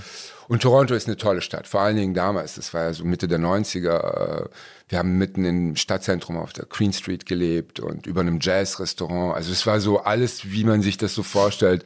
Große Stadt aus Bochum nach Toronto, weißt du so, und drunter ein Jazz-Restaurant und, äh, und, und mit Live-Jazz-Musik und man lag halt abends immer in, in einem leeren Raum, weil wir hatten irgendwie auch keine Kohle, um was Zeugs zu kaufen. Also hatten wir so Kisten als Tische und irgendwie Kisten auf dem Boden und dann von unten diese Bässe. Und da bin ich zum ersten Mal so richtig eingetaucht in, in Jazz. Und dann habe ich John Coltrane für mich entdeckt und äh, die ganzen Scheiben. Und das war, das war echt gut. Das war eine, eigentlich war es eine gute Jazzschule für mich. Ja. Und auch so ein bisschen so dieses, das ist ja auch, das fühlt sich für einen, gerade wenn man jung ist, ja auch toll an, dieses Existenzialistische, dass man, Ja, auch, man total. braucht auch nichts. Ja, und, ja, man braucht äh, nix. Besitz ist doch nur Ballast und Ja, ja. irgendwie, wir, wir haben es doch gut und Genau, so. ja. Und dann auch so tolle Momente. Es gibt so einen Moment, da haben wir uns richtig derbe gezofft und sie war so, ich verlasse dich. Und ich so, nein. Und sie so, doch. Und dann draußen große Schneeflocken in Toronto. Sie geht raus, knallt die Tür zu, ich drin, Licht aus von unten. Jazzmusik. Und so, und ich so, ach, geil. geil, filmt das denn jemand mit, bitte? Das ist doch Round Midnight. Ja, perfekt. Ja, das, das, ist perfekt. das ist so geil, wie oft man so, dass man so sozialisiert ist und sich, dass man sich dann so, gerade wenn man jünger ist, so oft wirklich fühlt wie in einem Film. Ja, total. Also so, ich habe das auch irgendwann mal bemerkt. Ich habe so, hab ein, äh, war irgendwie zu Hause und habe ein, war ich so 18, oder 18, 19, habe so einen Bruce Willis Film gesehen, äh, Last Boy Scout zum ersten Mal. Mhm. Ja. Das ist ja, ist ja ein fantastischer Film. Ja. Bruce Willis war in keinem Film cooler als in dem. Stimmt. Und dann, äh, und dann musste ich ihn zur Videothek zurückbringen. Ähm, und dann, ich hab in Köln gewohnt damals. Und dann äh, gehe ich so raus und gehe so durch den Park, irgendwie die Videothek, irgendwie so zehn Minuten entfernt. Und laufst du durch den Park und nach, nach der Hälfte des Weges merke ich so, ich gucke die ganze Zeit so. und gucke die ganze Zeit so Bruce Willis-mäßig und lauf auch so wie Bruce Willis und so. Und denke, was mache ich denn hier? Stimmt. Wie bescheuert bin ich Stimmt, denn? das Weil das, stimmt. man nimmt das sofort an. irgendwie. das ist echt crazy. Verstehe ich. Ich hatte das damals mit, äh, mit der äh, Billy the Kid Scheibe von Bon Jovi. Diese, weil- dieses Dead or Alive Ja. oder so. Da habe ich mir dann irgendwo einer Freundin Chaps geliehen, mitten in fucking Hamburg, mit, mit irgendwelchen Western Boots und bin dann so durch die Stadt und, hab gedacht, und hatte dann so einen Seesack auf dem Rücken, weil ich gedacht, eigentlich gehe ich gleich in einen Waschsalon und ziehe meine 501 Ja, genau. aus und schmeiß sie da rein und sitz. Und dann machst du das so im Schulterblatt, kommst in den Waschsalon und dann sitzt da so eine alte Omi drin und irgend so, ein alte, Junkie genau, so ein ja, Junkie und nichts mit Glamour, so, hey, geh mal aus dem Weg, Alter. Aber das, da muss ich auch wirklich sagen, Dead or Alive ist ein Song, der das immer noch in mir auslöst, wenn ich ihn höre. Total. Tot- äh, Also On a Steel Horse I Ride, das Ja, ist ja, ja, das ist ja, so ja. geil. Den habe ich auch mal, dann habe ich zuletzt, äh, haben wir mit so einem anderen Podcast, äh, den ich mache, touren wir immer und dann gehen wir manchmal so danach feiern und dann einer von uns trinkt keinen Alkohol, der passt dann immer auf mich auf, also wenn ich besoffen bin. Und dann sind wir zum Hotel zurückgelaufen, äh, Herm war das, äh, der war auch schon mit im Podcast. Dann sind wir zum Hotel zurückgelaufen und er so hat, hat so gesagt, ja, ich guck mal so auf, komm Nils, wir gehen zurück und so. Ich werde dann immer so betreut, wenn ich betrunken bin. Und dann, äh, und dann habe ich wohl auf dem ganzen Nachhauseweg habe ich immer nur so, cause I'm a cowboy, die ganze Zeit gesungen. Also so kann man echt fühlen, das Lied. Ja, total. Und, und äh, der Nachfolger davon ist eigentlich, man kann von ihm halten, was man will, aber Midnight Train to Memphis von Kid Rock macht dasselbe bei mir irgendwie Ja. auf eine Art und Weise. Ganz am Anfang war der auch noch cool, so die ersten ein, zwei Kid Rock. Alben ja, ja, noch die waren gut. Und jetzt ist er einfach nur ein Redneck irgendwie. Ja, absolut. absolut. So, also Toronto äh, wegen der Liebe, Jazz, äh, Existenzialismus, ähm, Schauspielunterricht? Film. Ach, du hast Schauspielunterricht. in Ich habe dann Schauspielunterricht genommen und Ja. habe in so einem Café gearbeitet und habe Schauspielunterricht genommen und so die ganzen Camera-Acting-Gedöns mitgemacht. Und das hat echt was getan. Also zumindest mal hat es mir geholfen, äh, einen Überblick zu bekommen. Weil das ja an der Stage wahrscheinlich eh, also da war ja Camera Acting kein Thema Nee, sozusagen. gar nicht. Also es war eh alles Fernsehen und Kino war eh alles scheiße. So damals so in der, so, was, du willst Werbung machen? Da hinten im Raum können sie sich erschießen.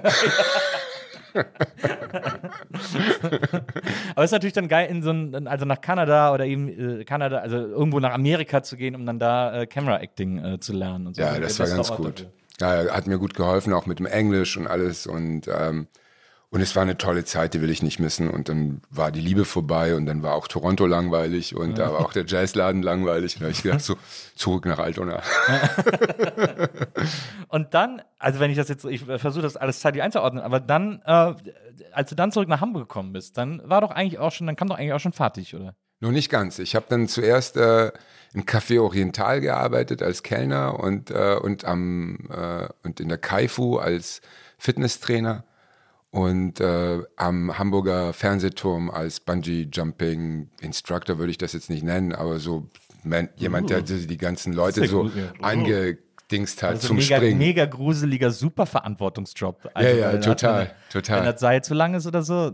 Ja, ja, aber es gab nur zwei und dann hast du halt so, die mussten sich auf eine Waage stellen und entweder das Gelbe oder das Rote. Hauptsache eins von beiden. Genau, Ja. Hauptsache eins von beiden. Und dann halt selber oft gesprungen. Das hat auch Wirklich? Ja, ja, das hat auch Spaß gemacht. Das war auch, auch so eine Zeit, wo ich dann für dann eine Nickel, eine Freundin von mir, hat damals äh, war in der Produktion von Gegen den Wind in St. Peter-Ording und dann rief sie mich an und sagt so, ah, du, wir brauchen hier so für Hardy Krüger Junior und der springt mit einem mit einer Frau auf Bungee und der darf das nicht machen wegen den Versicherungen und habe ich gesagt, ich springe und äh, vielleicht hast du ja Bock, dann springst du. Dann hat man mir so eine Perücke von Hardy Krüger Junior aufgesetzt und dann sind wir da zusammen gesprungen und dann bin ich auch Fallschirm gesprungen. Das war alles so eine Zeit, wo man nie genug oder wo ich nie genug Ja. Adrenalin bekommen habe und, äh, und jetzt, ey, wenn ich im Riesenrad oben bin, brauche ich eine Beruhigungstablette, weil ich denke so, oh mein Gott, der Wind und alles klappert und es ist so hoch.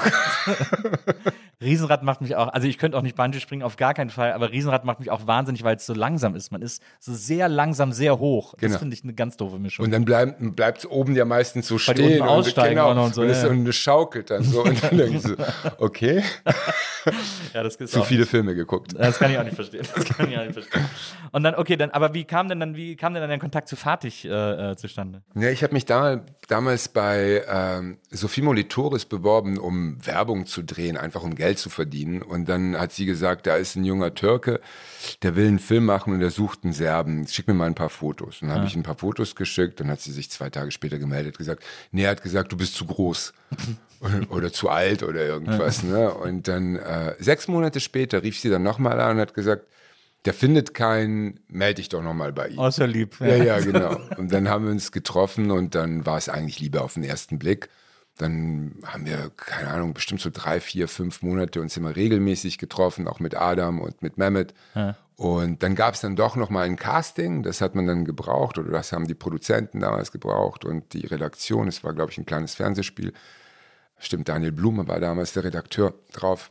Und das war toll, ne? Und dann haben wir das gedreht und das war wie ein Rausch. Das war, Ja. wir hatten gar nicht so viele Drehtage, ich glaube 24, 25 Drehtage und es war ein Rausch. Ja, ja, es war toll, ja. Man muss ja sagen, also es geht um äh, Kurz und Schmerzlos, der erste, der erste große Film von Fatih und äh, nach wie vor einer der, weiß ich nicht, fünf besten deutschen Filme überhaupt, äh, weil das so ein fantastisches äh, Milieudrama ist, das ja diesen ganzen, äh, weiß nicht, Scorsese-Sachen so in nichts nachsteht. Also ich finde den auch immer noch fantastisch und ich habe den damals wirklich geliebt, als er rausgekommen ist. Ich finde, man hat als Zuschauer kriegt man schon so ein Gefühl und so ein Gespür dafür, wie nah ihr euch alle wart äh, während, diesen, während dieser Dreharbeiten, weil diese Chemie, die ihr irgendwie on screen habt, auch sehr, also die war so authentisch, dass man gesagt hat, okay, da ist anscheinend auch einfach eine tatsächliche Gemeinschaft, die da, die da irgendwie stattfindet, außerhalb dieser Rollen auch. Ja, das war auch so. Wir sind uns sehr nahe gekommen und das war auch eigentlich immer so ein, so ein Live- Proben, so, ne? Wir waren dann in den Kneipen und Bars, wo Fatih halt aufgewachsen ist, da in diesem ganzen, mit Adam zusammen. Und ich kannte diese Sprache auch nicht. Ich ja. kam ja aus dem Ballett, also aus dem Tanzmilieu eigentlich, ne? Also ich kannte das alles nicht.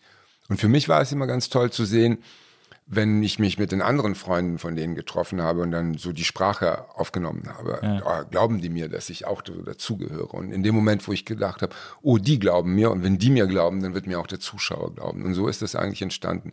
Aber eigentlich waren wir damals wie so eine, also sehr liebevoll miteinander, aber es war eigentlich auch eine Boyband ja. auf eine Art und Weise. Ja, also man hat uns dann so zusammengepackt und da entstand auch eine Freundschaft, die auch für immer bleiben wird oder eine Verbundenheit, die für immer bleiben wird, weil es war für uns alle der Türöffner. Ich habe ja auch irgendwann mal danach, also das muss, das muss so, na, das muss so entweder Ende 90er oder Anfang Nuller gewesen sein. Habe ich auch mal hier in Neukölln so einen Nachmittag mit dir und Mehmet verbracht. Äh, irgendwo. Da waren wir, glaube ich, bei Mehmet zu Hause oder so.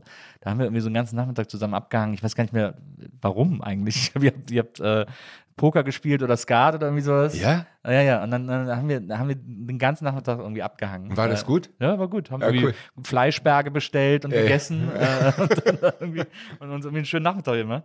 Äh, oder einen schönen Abend. Das ging dann, wurde dann sehr spät wo du gerade sagst, dass du, dass du dir irgendwie diesen Duktus angewöhnen musstest und diese Sprache angewöhnen musstest, ist das was, was du, was dir leicht fällt, so eine Sprache aufzunehmen? Oder ist es sogar etwas, was manchmal vielleicht sogar automatisch auf einen abfärbt, äh, wenn man irgendwo längere Zeit ist, dass man dann so die, die Sprache annimmt und so? Ja, das ist automatisch tatsächlich. Also und es fällt mir leicht und es fällt, mich, fällt mir leicht, mich anzupassen der Umgebung. Ja das hat auch was damit zu tun, dass ich als Kind so häufig von Deutschland nach Ex-Jugoslawien ja. gereist bin und mich immer irgendwie anpassen musste, in einer neuen Schule, in einer neuen Umgebung. Ja. Und das hilft sehr. Also das hilft mir auch heute sehr, um in Rollen reinzukommen oder wenn ich, keine Ahnung, wenn ich ein neues, eine neue Umgebung suche für eine, für eine Rolle, dass wenn ich da so zwei, dreimal drin bin, dass ich mir dann so die, die Signature Moments oder Bewegungen eine, eines Körpers oder der Stimme merke und dann darauf baue. Ja. Und ist das was, was du beim Spiel auch brauchst, dass du so, wenn du so eine Figur spielst, dass du so eine, ja, dass du dir, also auch wenn sie das zum Beispiel, auch wenn es keine, kein Vorbild dafür gibt oder keine Vorlage dafür gibt, dass du dir so diese Signature Moves ausdenkst, die zu dieser Figur, zu dieser Rolle passen könnten, damit du daran dann sozusagen diese, dieses, das Spiel strukturierst? Ja, ja, genau. Es sind so wie kleine Inseln. Dass wenn ich mich dann verliere, weiß ich, okay, irgendwo habe ich mich verloren, aber ich kann zurück zu so einem Signature-Ding und das erdet mich dann wieder und von dort aus kann ich wieder neu anfangen und neu ansetzen. Für mich ist das total wichtig, ja. ja. Jetzt äh, war Kurz und Schmerzlos war ja auch ein Hit. Ich weiß nicht, wie gut der im Kino lief, aber der war ja schon, der hat für sehr viel Aufmerksamkeit gesorgt. Der wird sehr äh, äh, gut aufgenommen. Äh, Leute haben, haben den irgendwie sehr gefeiert und so.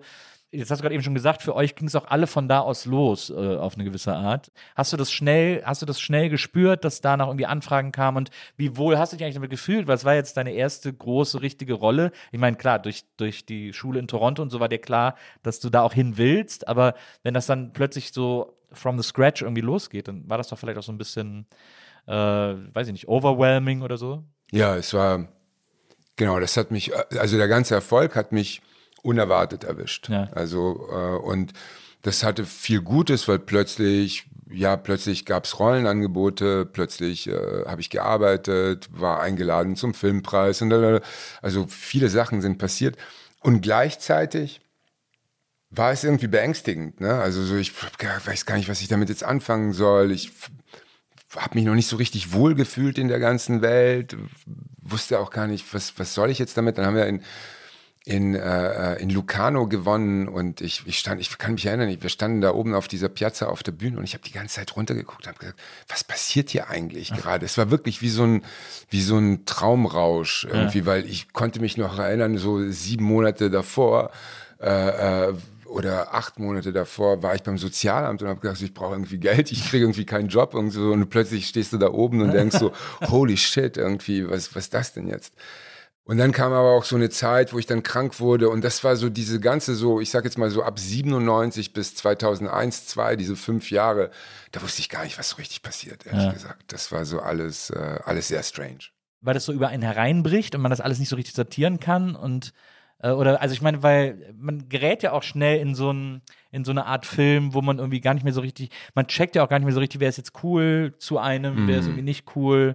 Äh, man macht irgendwie Projekte, wo man dann ein paar Jahre später denkt, wieso habe ich das denn gemacht und so. Äh, oder man macht andere Sachen, die natürlich auch super sind und so. Also war das so? Ja, es war, es war so, es war, ähm, dass, dass ich mich die ganze Zeit gefragt habe, also ich war natürlich verwöhnt mit A, von der, mit, mit den Proben mit Fattig, ne? Du probst ja. so sechs Monate und dann gehst du in so einen Film rein und jede Pore in dir ist in diesem Film und plötzlich gab es dann so Produktionen, die waren dann halt ein Job. Ne? Da gehst du so hin und dann gibt's keine Proben, nicht mal, da gibt's eine Stellprobe und dann wir drehen und ich so, was passiert hier? Dann ja. kommt noch so ein bisschen dazu, dass ich war jetzt nicht, nie, vor allen Dingen in diesen Jahren, nicht so jemand, der vor Selbstvertrauen gestrotzt hat. Ich war mhm. da eher so ein bisschen schüchtern und und und habe äh, also viele Sachen angezweifelt an mir.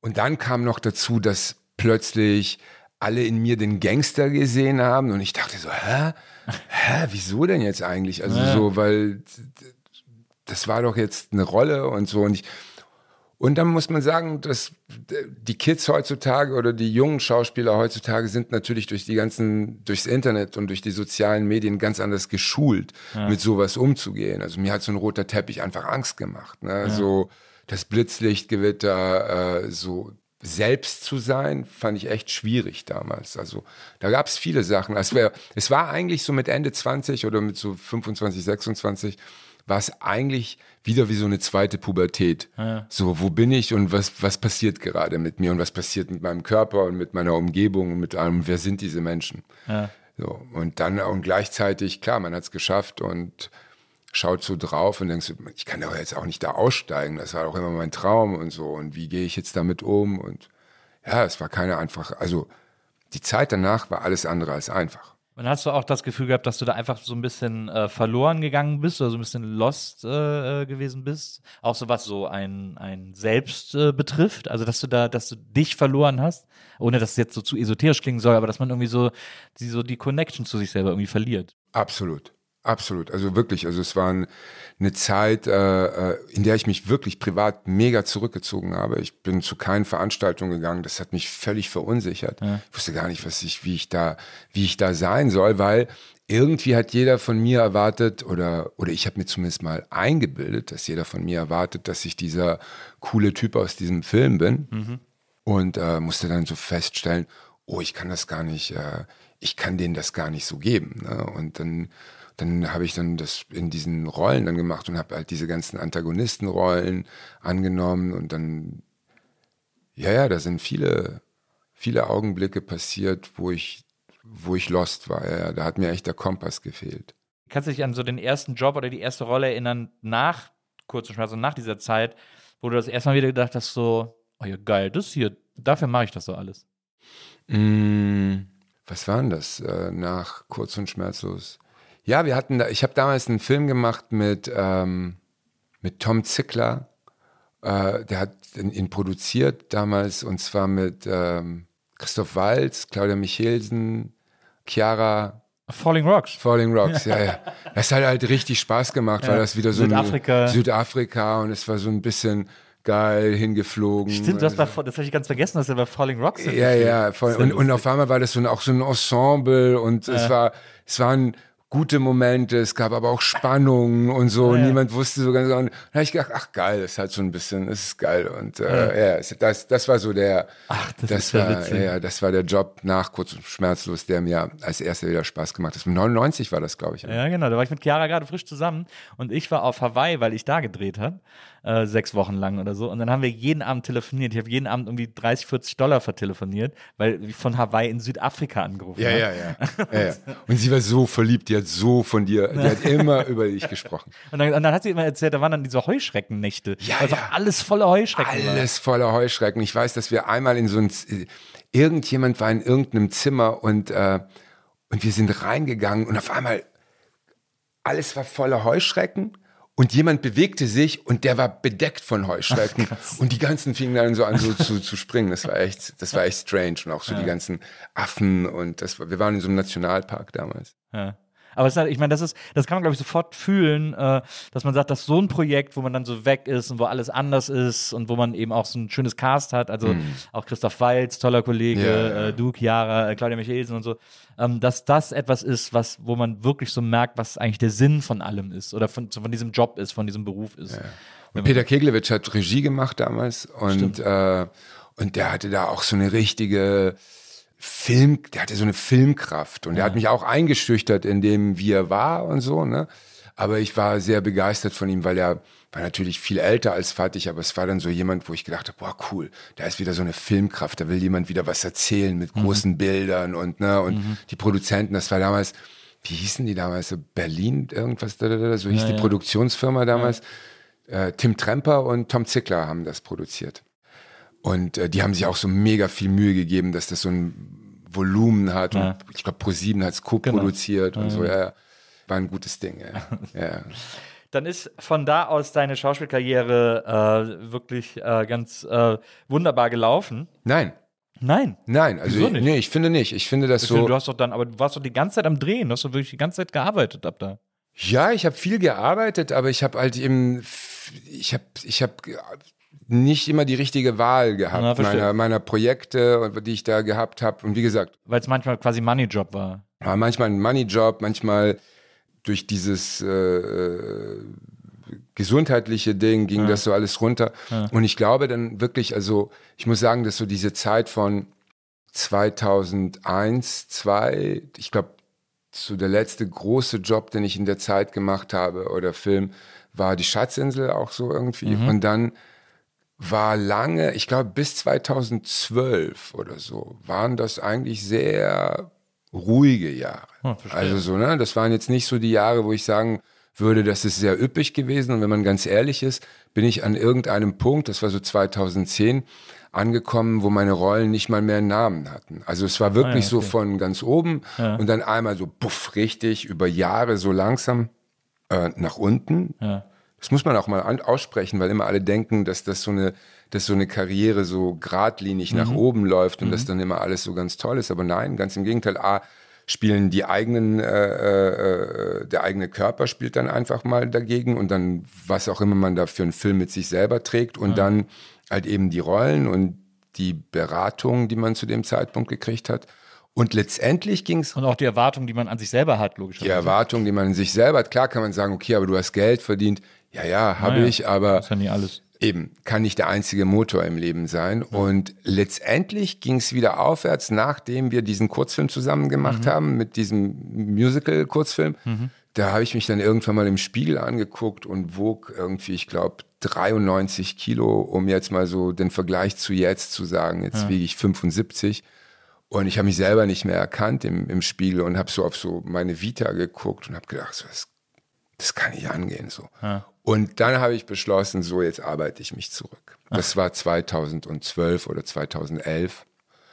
Und letztendlich haben wir jetzt 2023 und äh, ich hatte Glück, letztendlich, es fing wieder an, aufwärts zu gehen mit zwei, 2014. Aber zwischen 2011 und 2014 war es nochmal richtig hart. Ja, verstehe. Da ging es nochmal richtig, nochmal zwei Stufen nach unten, obwohl ich, obwohl ich beschlossen habe, jetzt geht's aufwärts. Ja. Und erst dann mit 2014. Also das ist, das muss man auch so den jungen Leuten sagen, ähm, die vorhaben, Schauspieler zu sein oder die jetzt am Anfang der Karriere sind, dass das nicht geradlinig läuft und dass ja. man da gut beraten ist, gute Menschen um sich herum zu haben und eine gute Motivation zu haben, warum man es tut. Und es ist ja auch, muss man ja dazu sagen, trotz aller harter Arbeit, die man bringen muss und äh, aller Anstrengungen, die man bringen muss, in allem nicht stehen bleiben dürfen äh, ähm, und sich irgendwie stetig auf eine Art weiterentwickeln. Also man soll sich jetzt nicht täglich ändern, aber ne, so, so, man muss ein bisschen irgendwie fit bleiben, körperlich als auch geistig, ist es trotz alledem auch immer noch ein Job, in dem man extrem angewiesen ist auf äußere Einflüsse. Also ähm, man kann nicht alles steuern. Also das, äh, das ist auch, es ist auch Glück zum Teil, es ist zum Teil aber eben auch einfach, es entscheiden einfach irgendwelche Leute, die nicht immer nachvollziehbar entscheiden, sozusagen. Ja, es entscheiden Leute, die nicht nachvollziehbar entscheiden, aber dennoch der Erfolg hängt sehr viel von der inneren Haltung ab, ja, wie man das macht. Ja, das also sehr, sehr viel. Also auch in, in, äh, in der Frage der Resilienz, wie gehe ich mit, mit Setbacks um, wie gehe ich mit Niederlagen um, wie ordne ich die ein, wie analysiere ich sie,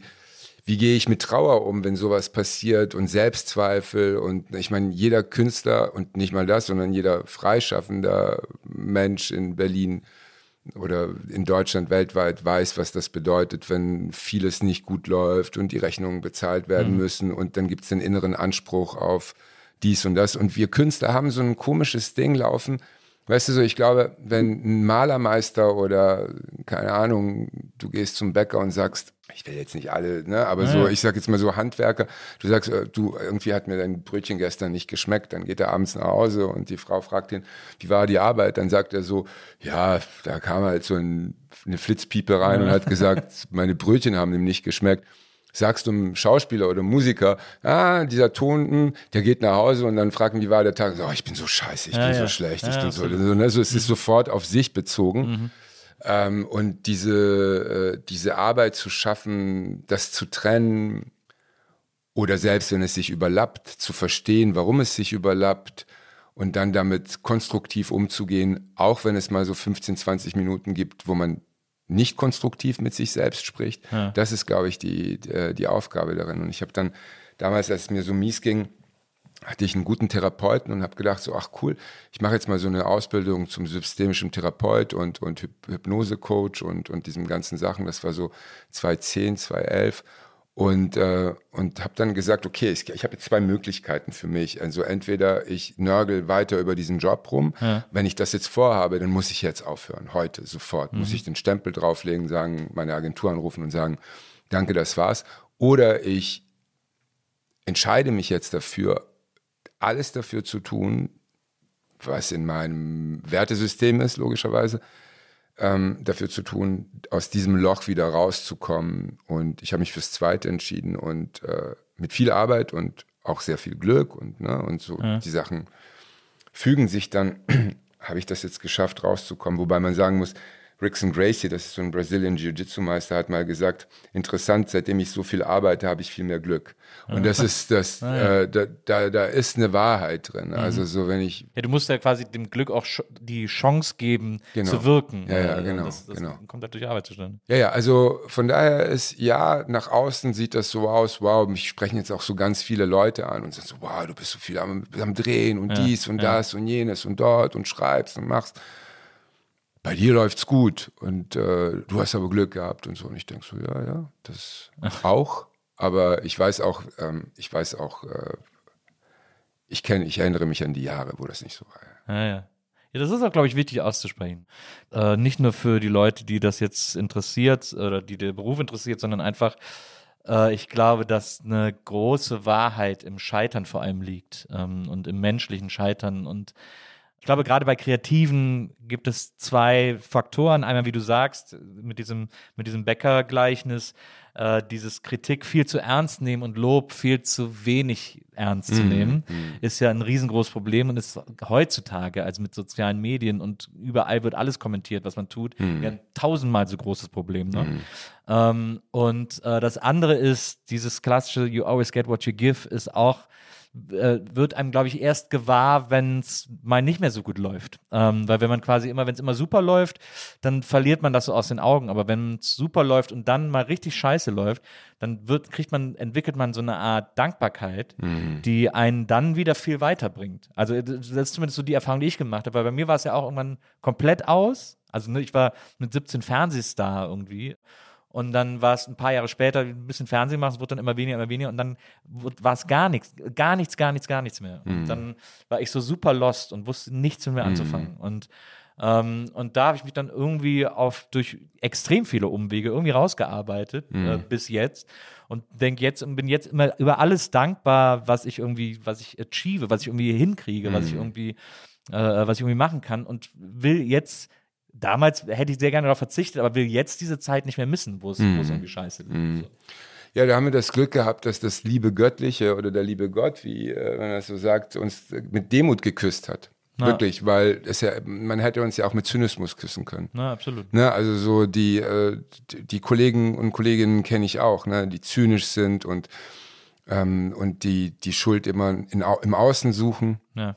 Ich habe mich oft an die, äh, trotz der ganzen Ausbildung, so oft, oft auch an die an die, die Sprüche meiner Großmutter erinnert, also die so ganz simple Wahrheiten hatten, so wie kehr erstmal vor deiner Haustür. Ne? Und da habe ich gedacht, ja, ich muss erstmal meinen Shit zusammenkriegen und das, was in meiner Hand ist letztendlich, ne? um eine schönere Welt vor der Haustür zu machen, ist in meiner Hand, die, die Haustür zu, vor der Haustür zu kehren. Ne? Also was ist noch offen? Was habe ich noch zu besprechen? Wem habe ich noch was zu sagen?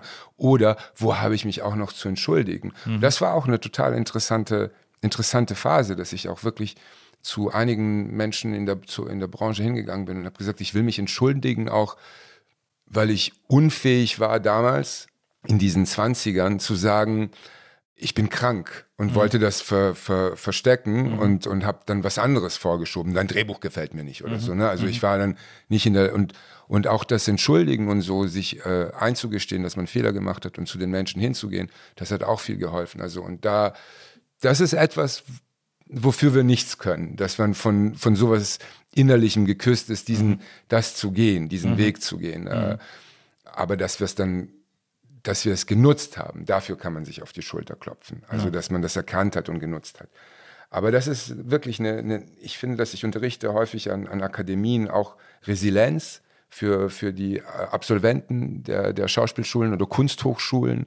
Und, und es geht oft darum, wie gehe ich mit diesen, wie gehe ich mit diesem Schmerz um? Also, was kommt da alles Biografisches hoch in so einem Moment, wenn man abgelehnt wird und so. Ne? Also, das ist äh, ganz wichtig zu wissen. Und Harald Schmidt hat das damals nach Schmiteinander hat das mal ganz gut auf den Punkt gebracht. In, der Schmiteinander war, das war dann so ein Riesenerfolg, dann, dann hatte er doch seine eigene Show, dann war er auch mal weg und ir- irgendwann mal in einem Interview hat er gesagt, ähm, es ist einfach, das zum einmal hochzukommen aufs, aufs Podest, aber w- um wirklich oben zu sein, muss man einmal hochkommen, runterfallen und dann wieder hochkommen. Ja.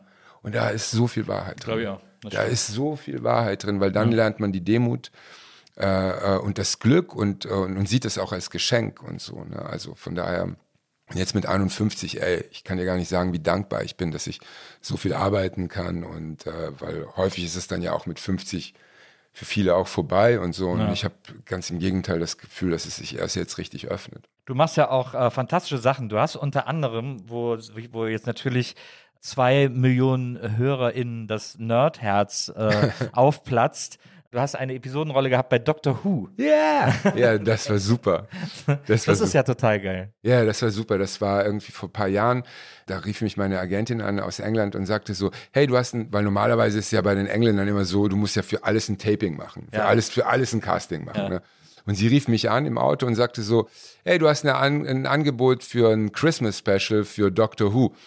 Und ganz ehrlich, ich kannte das gar nicht. Dr. Wer? Ich so, Dr. Who? Und dann habe ich gesagt, ja, ja, lese ich mir mal durch und dann war so, so und sie so, hä? Das ist das Christmas Special von so Dr. viele Leute Who. gerade einen Herzstillstand bekommen. Genau. Und dann bin ich so nach Hause und habe so ein bisschen, dann habe ich mir so, glaube ich, auf iTunes so zwei Folgen gekau gekauft, irgendwelche. Dann habe ich noch zu Clelia damals gesagt, so, was ist das denn bitte? irgendwie so, so, so, die Briten sind echt ein komisches Volk, irgendwie so, dass die das so geil, aber ich mach das mal. Ja. Und es hat riesigen Spaß gemacht. Es hat riesigen Spaß. Erst dann habe ich erst gemerkt, was da eigentlich dahinter steckt und wie schwer das ist, das zu machen und zu spielen, weil das ist echt ein schweres Format. Ja. Weil du hast so eine, eine einerseits ist es eigentlich drüber und andererseits brauchst du aber trotzdem so, ein, so was Authentisches. Ja. Und, aber das Geilste daran ist, dass sie danach äh, mich als Figur gebaut Hab, haben. wollte ich gerade sagen, es gibt jetzt eine Actionfigur von dir. Ja, das finde ich so geil. Hast du die? Ja, Ja, ich ja wohl habe Hause, fünf, ja. sechs Stück mir Ja, ja. gekauft. Ja, ja. Das ist wirklich das Beste, was man haben kann. Ja, eine ja. Actionfigur. Eine Actionfigur von sich mit so einer Pistole in der Hand. da hätte ich mir aber noch die, weil die ist grau, die, da hätte ich mir noch die Farben kaufen müssen, um die anzumalen. Aber ich habe gedacht, nee, ich lasse die mal verschweißt. Wer weiß, was das mal wert ist. Ja, absolut. Will auch, äh, äh, so, so gerade so Figuren, Actionfiguren, so sieht immer am besten in der Packung aus. Ja, ja, stimmt. Weil die Packung auch immer so geil aussieht. Ja, ja, eben. Ja, ja. Die Packung sieht eigentlich viel geiler aus als die Figuren. Total, Ja, total. So, als Kind war man immer so enttäuscht. Dann Genau. hat man so eine He-Man-Figur Ja, oder so. ja, genau. Die sehen so geil aus auf diesen roten Karten und so. Ja, Ja, ja. Oh, geil, und packt die aus und dann so, ja gut, in der Hand ist jetzt irgendwie komisch. Ja, ja, genau so. Und dann hinten so auf dem Rücken so zu drücken. Aber das, das ist ja zum Beispiel, äh, das ist ja, dann hast du diesen, diesen Film gemacht äh, mit ähm, Anthony Hopkins und Ben Kingsley. Mhm. Ben Kingsley, habe ich extrem schlechte Interview-Erinnerungen dran.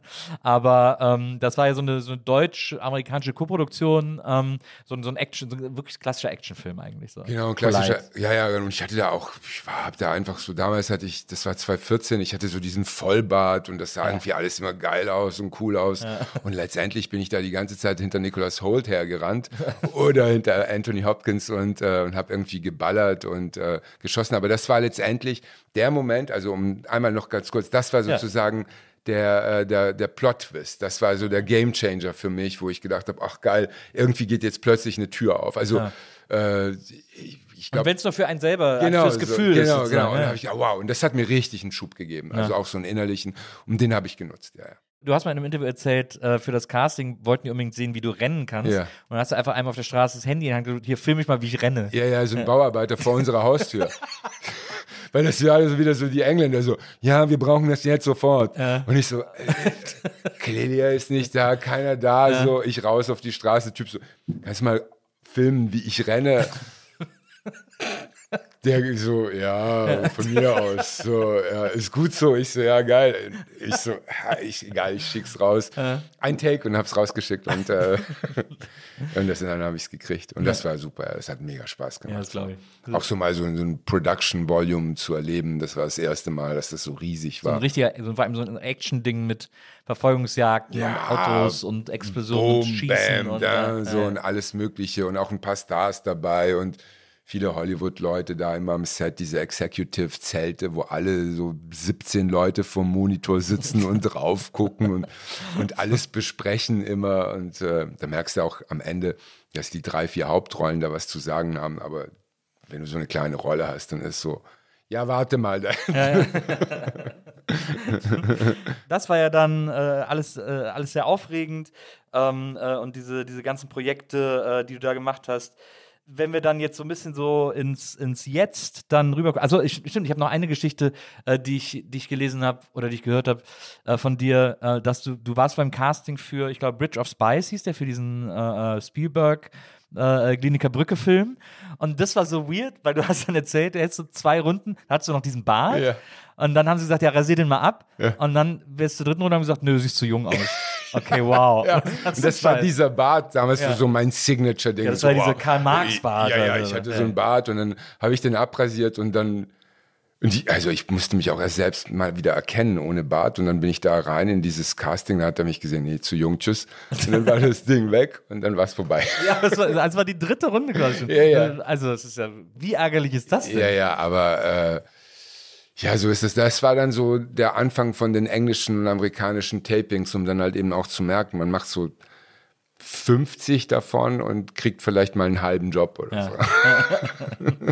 Aber es ist ja, ich meine, Berlin wird ja viel international Ah, gedreht. mega viel. Jetzt vor allen Dingen, seitdem es diesen Serienhype gibt und so. Das, also ich glaube, Homeland hat's hat's getrashed, so, ne? Die sind hier reingekommen und äh, seitdem wird in Berlin so viel gedreht. Du hast auch mal gesagt, dass Serien gar nicht so dein Ding sind, um zum, also dass du eigentlich immer nur eine erste Staffel von Nur etwas die erste guckst. Staffel, ja, ja. ja. So, weil, ja, es kann sein, dass die zweite gut ist oder die dritte oder die siebte, aber irgendwie schaffe ich das nicht. Ist für mich, ist für Ich mir, schaff's auch ganz oft nicht. ist Also, bei mir einfach nach der ersten vorbei, dann habe ich immer das Gefühl, ach, ich gehe jetzt lieber aus der ersten raus, damit ich nicht sage, ja, die zweite war nicht so gut. Ja, ja. Weißt du so, und es ist halt eben auch so super viel Zeit immer, ne? Also ich glaube, ich habe auch bei Breaking Bad nur die erste gesehen. ich auch. Ich habe auch nur die. Vor allem hatte ich auch am Ende das Gefühl so, ne, ist doch, ist doch alles erzählt. Was Genau, muss ich denn da ist jetzt vorbei. noch? Ist doch für mich Ja, reicht ja, das doch als genau, Story. genau, genau. So, so ging es mir halt eben auch bei Mad Men und äh, Bei Sopranos habe ich gar nie geguckt. Das Habe ich auch noch nie gesehen, aber das will ich unbedingt noch gucken. ja, ja, ich das soll, Gefühl, das soll, fehlt ich glaube, dass, ja, das richtig gut ist. Ja. Aber alles andere, ich glaube, Borgen habe ich alle drei Staffeln gesehen und da war ich irgendwie, habe ich bei der zweiten gesagt, ja, okay, aber ist nicht so gut wie die erste. Und dann habe ich gedacht, jetzt höre ich mit dem Quatsch auf. Borgen ist auch so eine Serie, die auch bei, die ist bei Schauspielern wahnsinnig beliebt. Das Ja, ist ja, so eine, das so eine stimmt. Schauspielerserie. Aber es war auch so eine erste Polizserie. Das war zum ersten Mal so. Ja. Und das war dann so ein, so ein skandinavisches Ding. Wobei, es gab ja davor, äh, die, äh, meine äh, Frau liebt die sehr. Äh, wie heißt denn diese House Weiße? Haus-Serie? Nee, nicht House of Cards. The West Wing. Ah, manchmal ist so das Hirn und Ja, dann freut man sich, wenn man es schafft. Ähm, genau, West Wing ist ja auch, war, war glaube ich, eine der ersten wirklich richtig riesigen Polizserien. So, Die habe ich gar nicht gesehen, ja. Die soll toll sein. Also ich habe Maria erzählt mir immer davon, ich gucke dann auch mal eine Folge und ist auch okay irgendwie. Äh, aber sie ist da, die guckt das auch immer wieder. Das ist ja so, wie heißt die- was gibt es, drei Staffeln oder so? Okay. Und so einmal im Jahr oder so guckt sie das einfach. Luna macht das manchmal, also meine Tochter macht das mit Friends gerade. Ja, Die guckt wieder alle Friends-Folgen und strickt dabei.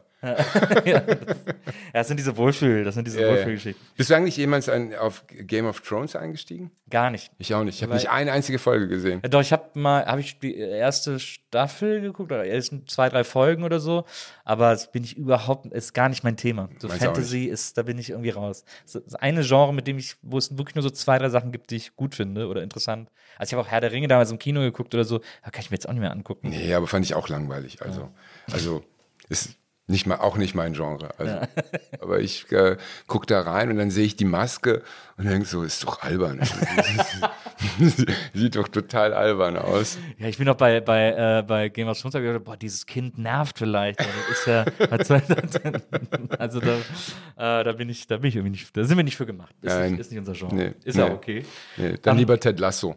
Ja, Ted, oh, Ted Lasso ist toll. Ja, ich liebe Ted da- Lasso. Da habe ich gedacht, also die Idee, dass endlich mal jemand eine freundliche Serie macht, wie, also wie naheliegend die ist, aber dass noch niemand davor darauf gekommen ist. Gerade in der jetzigen Zeit, das fand ich Wahnsinn. Pitch das mal, ey. Ja.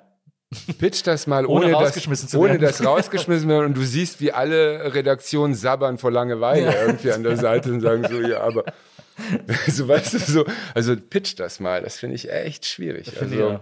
also auch so wie This Is Us. Ja. Ich meine, als die dann damit rausgekommen sind, das war brillant, Ja. ne? aber pitch das mal. Ja. Ey, in- so, das ähm, eine ganz normale Familiengeschichte. Ne? Ja, man kann sich auch bei, bei Ted Lasso kann man sich so gut vorstellen, wie der vor dem Produzenten saß und gesagt hat, ja, und der ist dann so, kommt aus Amerika und der ist so herzensgut, der ist ein richtig lieber Kerl und der hilft in der Mannschaft und so, weil der so lieb ist. Und durch seine Güte und Liebe versucht er dir irgendwie und dann kann, äh, weißt du so richtig, wie die da so, wie die da schon so an den Tischen kratzen und sagen so, ja, aber dann kriegt dann- er ein Drogenproblem oder, oder dann wird er überfahren oder so. Genau. Nö, nö, der bleibt dann einfach nett. wie, aber, aber dann, nee, nee, der bleibt dann einfach. Das, das kann man sich so richtig vorstellen. Finde ich gut, aber irgendwann mal hat er einen Tumor. Oder so. Und das ist aber so geil, dass sie es geschafft haben, das, das trotzdem so Ja, ja, durchzuziehen. finde ich das super, ist echt sehr zu Recht belohnt worden. Ähm, hast du mal Slow Horses gesehen? Äh, ich habe es in, in eine meiner Watchlisten drin, Ja. aber äh, ich habe es nicht. super. Ist gut? Ja, ist wirklich Ah, okay. wahnsinnig gut. Ich, das ist ja so eine Krimi im weitesten Sinne, aber so, ich finde immer so diese, diese Storys gut, wo alle so ein bisschen fertig sind. Und das ist da Okay. ja auch irgendwie so, das ist ja alles so ein bisschen dreckig und, und der hat immer so einen speckigen Trenchcoat an, Gary Oldman und so. Ah, ja. Das ist schon sehr, sehr gut. Das ist echt so. Ja. Ich habe letztens, ich glaube, meine Tochter, hat- Tochter hat mir gesagt, man muss sich Eu- Euphoria, Euphoria oder wie das heißt. Ja, das habe ich auch noch nicht gesehen. Habe so sieben Minuten geguckt.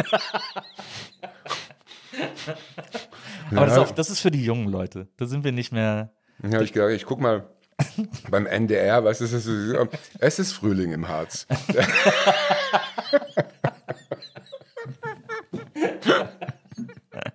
Ja, das ist, da sind, da sind wir wirklich zu alt für. Ja, das, das ist ja, nicht das mehr so, uns. nee. Ist nicht mehr an uns gerichtet. Nee, Na. also, sorry, you are out. Du hast ja jetzt, also es gibt ja wirklich, man, äh, wenn man vor allem über aktuelle äh, Projekte, äh, die du machst, äh, mit dir darüber spricht, gibt es ja wirklich, dann müssen wir eigentlich nochmal eine eigene Stunde für aufnehmen. Eines der aktuellsten Dinge ist unter anderem äh, Kranitz, so eine komplett improvisierte äh, Anwaltsserie. Nee, ist keine Anwaltsserie, ist eine ähm, Paartherapieserie. Ah ja, Paartherapie, genau, sorry. Therapeutenserie. Und äh, da, ist, die, da ist einfach alles die ganze Zeit improvisiert. Also Ja. es gibt so ein bisschen so Vorgaben. Das ist ja auch so ein bisschen innen jetzt, ne? diese, diese Impro-Geschichten. Macht Riesenspaß, ja. Ja. Es ist so, es ist halt eben äh, Adrenalin ganz weit oben Ja. und äh, wenn du dann gute Partner hast, mit denen du spielst, wo man dann so plötzlich in so einen Ping-Pong-Bälle hin und her schmeißen ist und also wie jetzt so im Gespräch und dann Ja. bist du aber in der Rolle und dann entstehen so großartige Sachen, von denen du, wenn du sie geschrieben hättest, hättest du stundenlange Diskussionen gehabt mit irgendwelchen Leuten und aber wenn du sie improvisierst, kommen die so gut und so. Es macht, ah, ich, ich liebe es, ich lieb's. Und das Geile am Improvisieren ist eigentlich auch, dass du durchziehen musst. Kannst ja nicht aus der Rolle, weil sonst ist es ja, sonst ist es sowieso jederzeit vorbei. Genau. Und pro, pro Impro-Take, was dann bei Kranitz, glaube ich, wir haben dreimal eine Stunde gemacht oder zweimal eine Stunde und einmal 45 Minuten oder so, kannst du einfach mal locker rechnen, so 2000 Kalorien irgendwie sind, sind weg.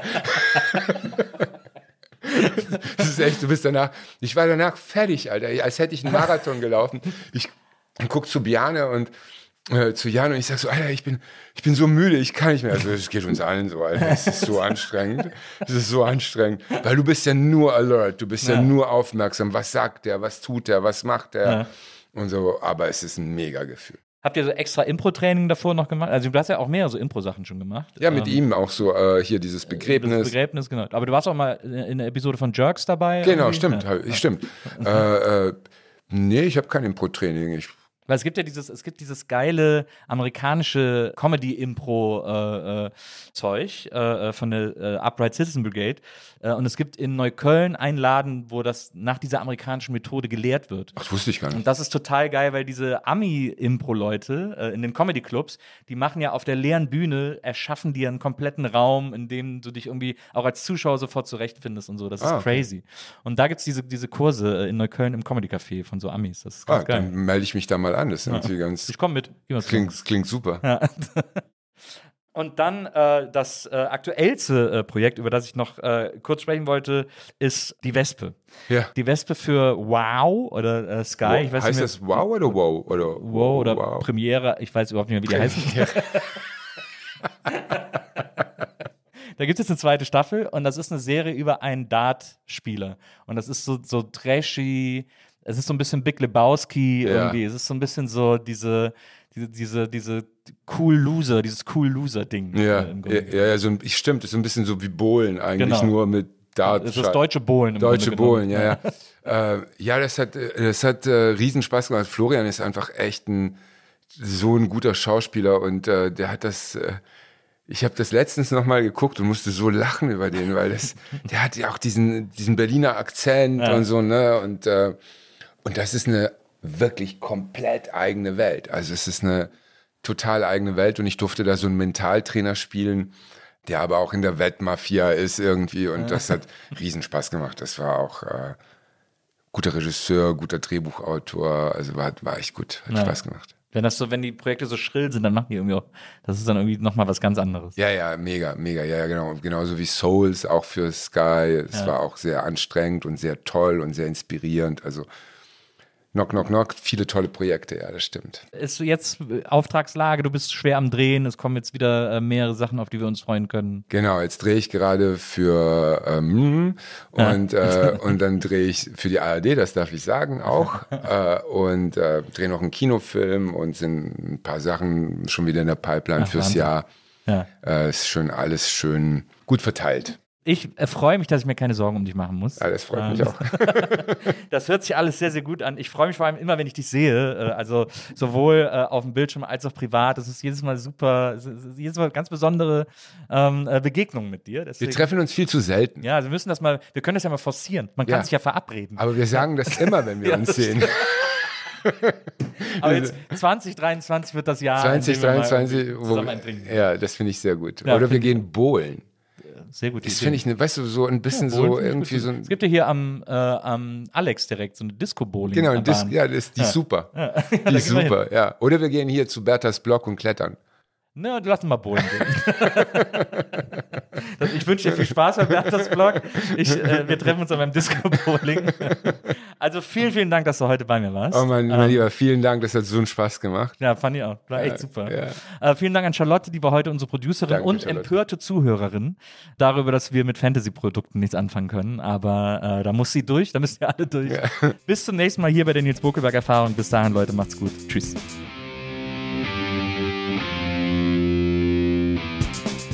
Die Nils Bokelberg Erfahrung.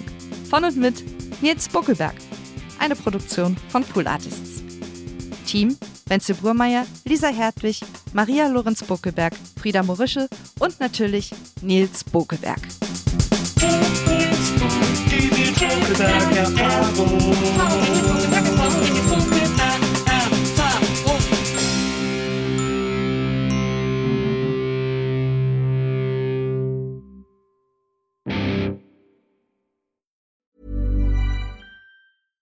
Flexibility is great. That's why there's yoga. Flexibility for your insurance coverage is great too. That's why there's United Healthcare Insurance Plans. Underwritten by Golden Rule Insurance Company, United Healthcare Insurance Plans offer flexible, budget friendly coverage for medical, vision, dental, and more. One of these plans may be right for you if you're, say, between jobs, coming off your parents' plan, turning a side hustle into a full hustle, or even missed open enrollment. Want more flexibility? Find out more about United Healthcare Insurance Plans at uh1.com. Planning for your next trip? Elevate your travel style with Quince. Quince has all the jet setting essentials you'll want for your next getaway, like European linen, premium luggage options, buttery soft Italian leather bags, and so much more. And is all priced at 50 to 80% less than similar brands. Plus, Quince only works with factories that use safe and ethical manufacturing practices. Pack your bags with high-quality essentials you'll be wearing for vacations to come with Quince. Go to quince.com/pack for free shipping and 365-day returns.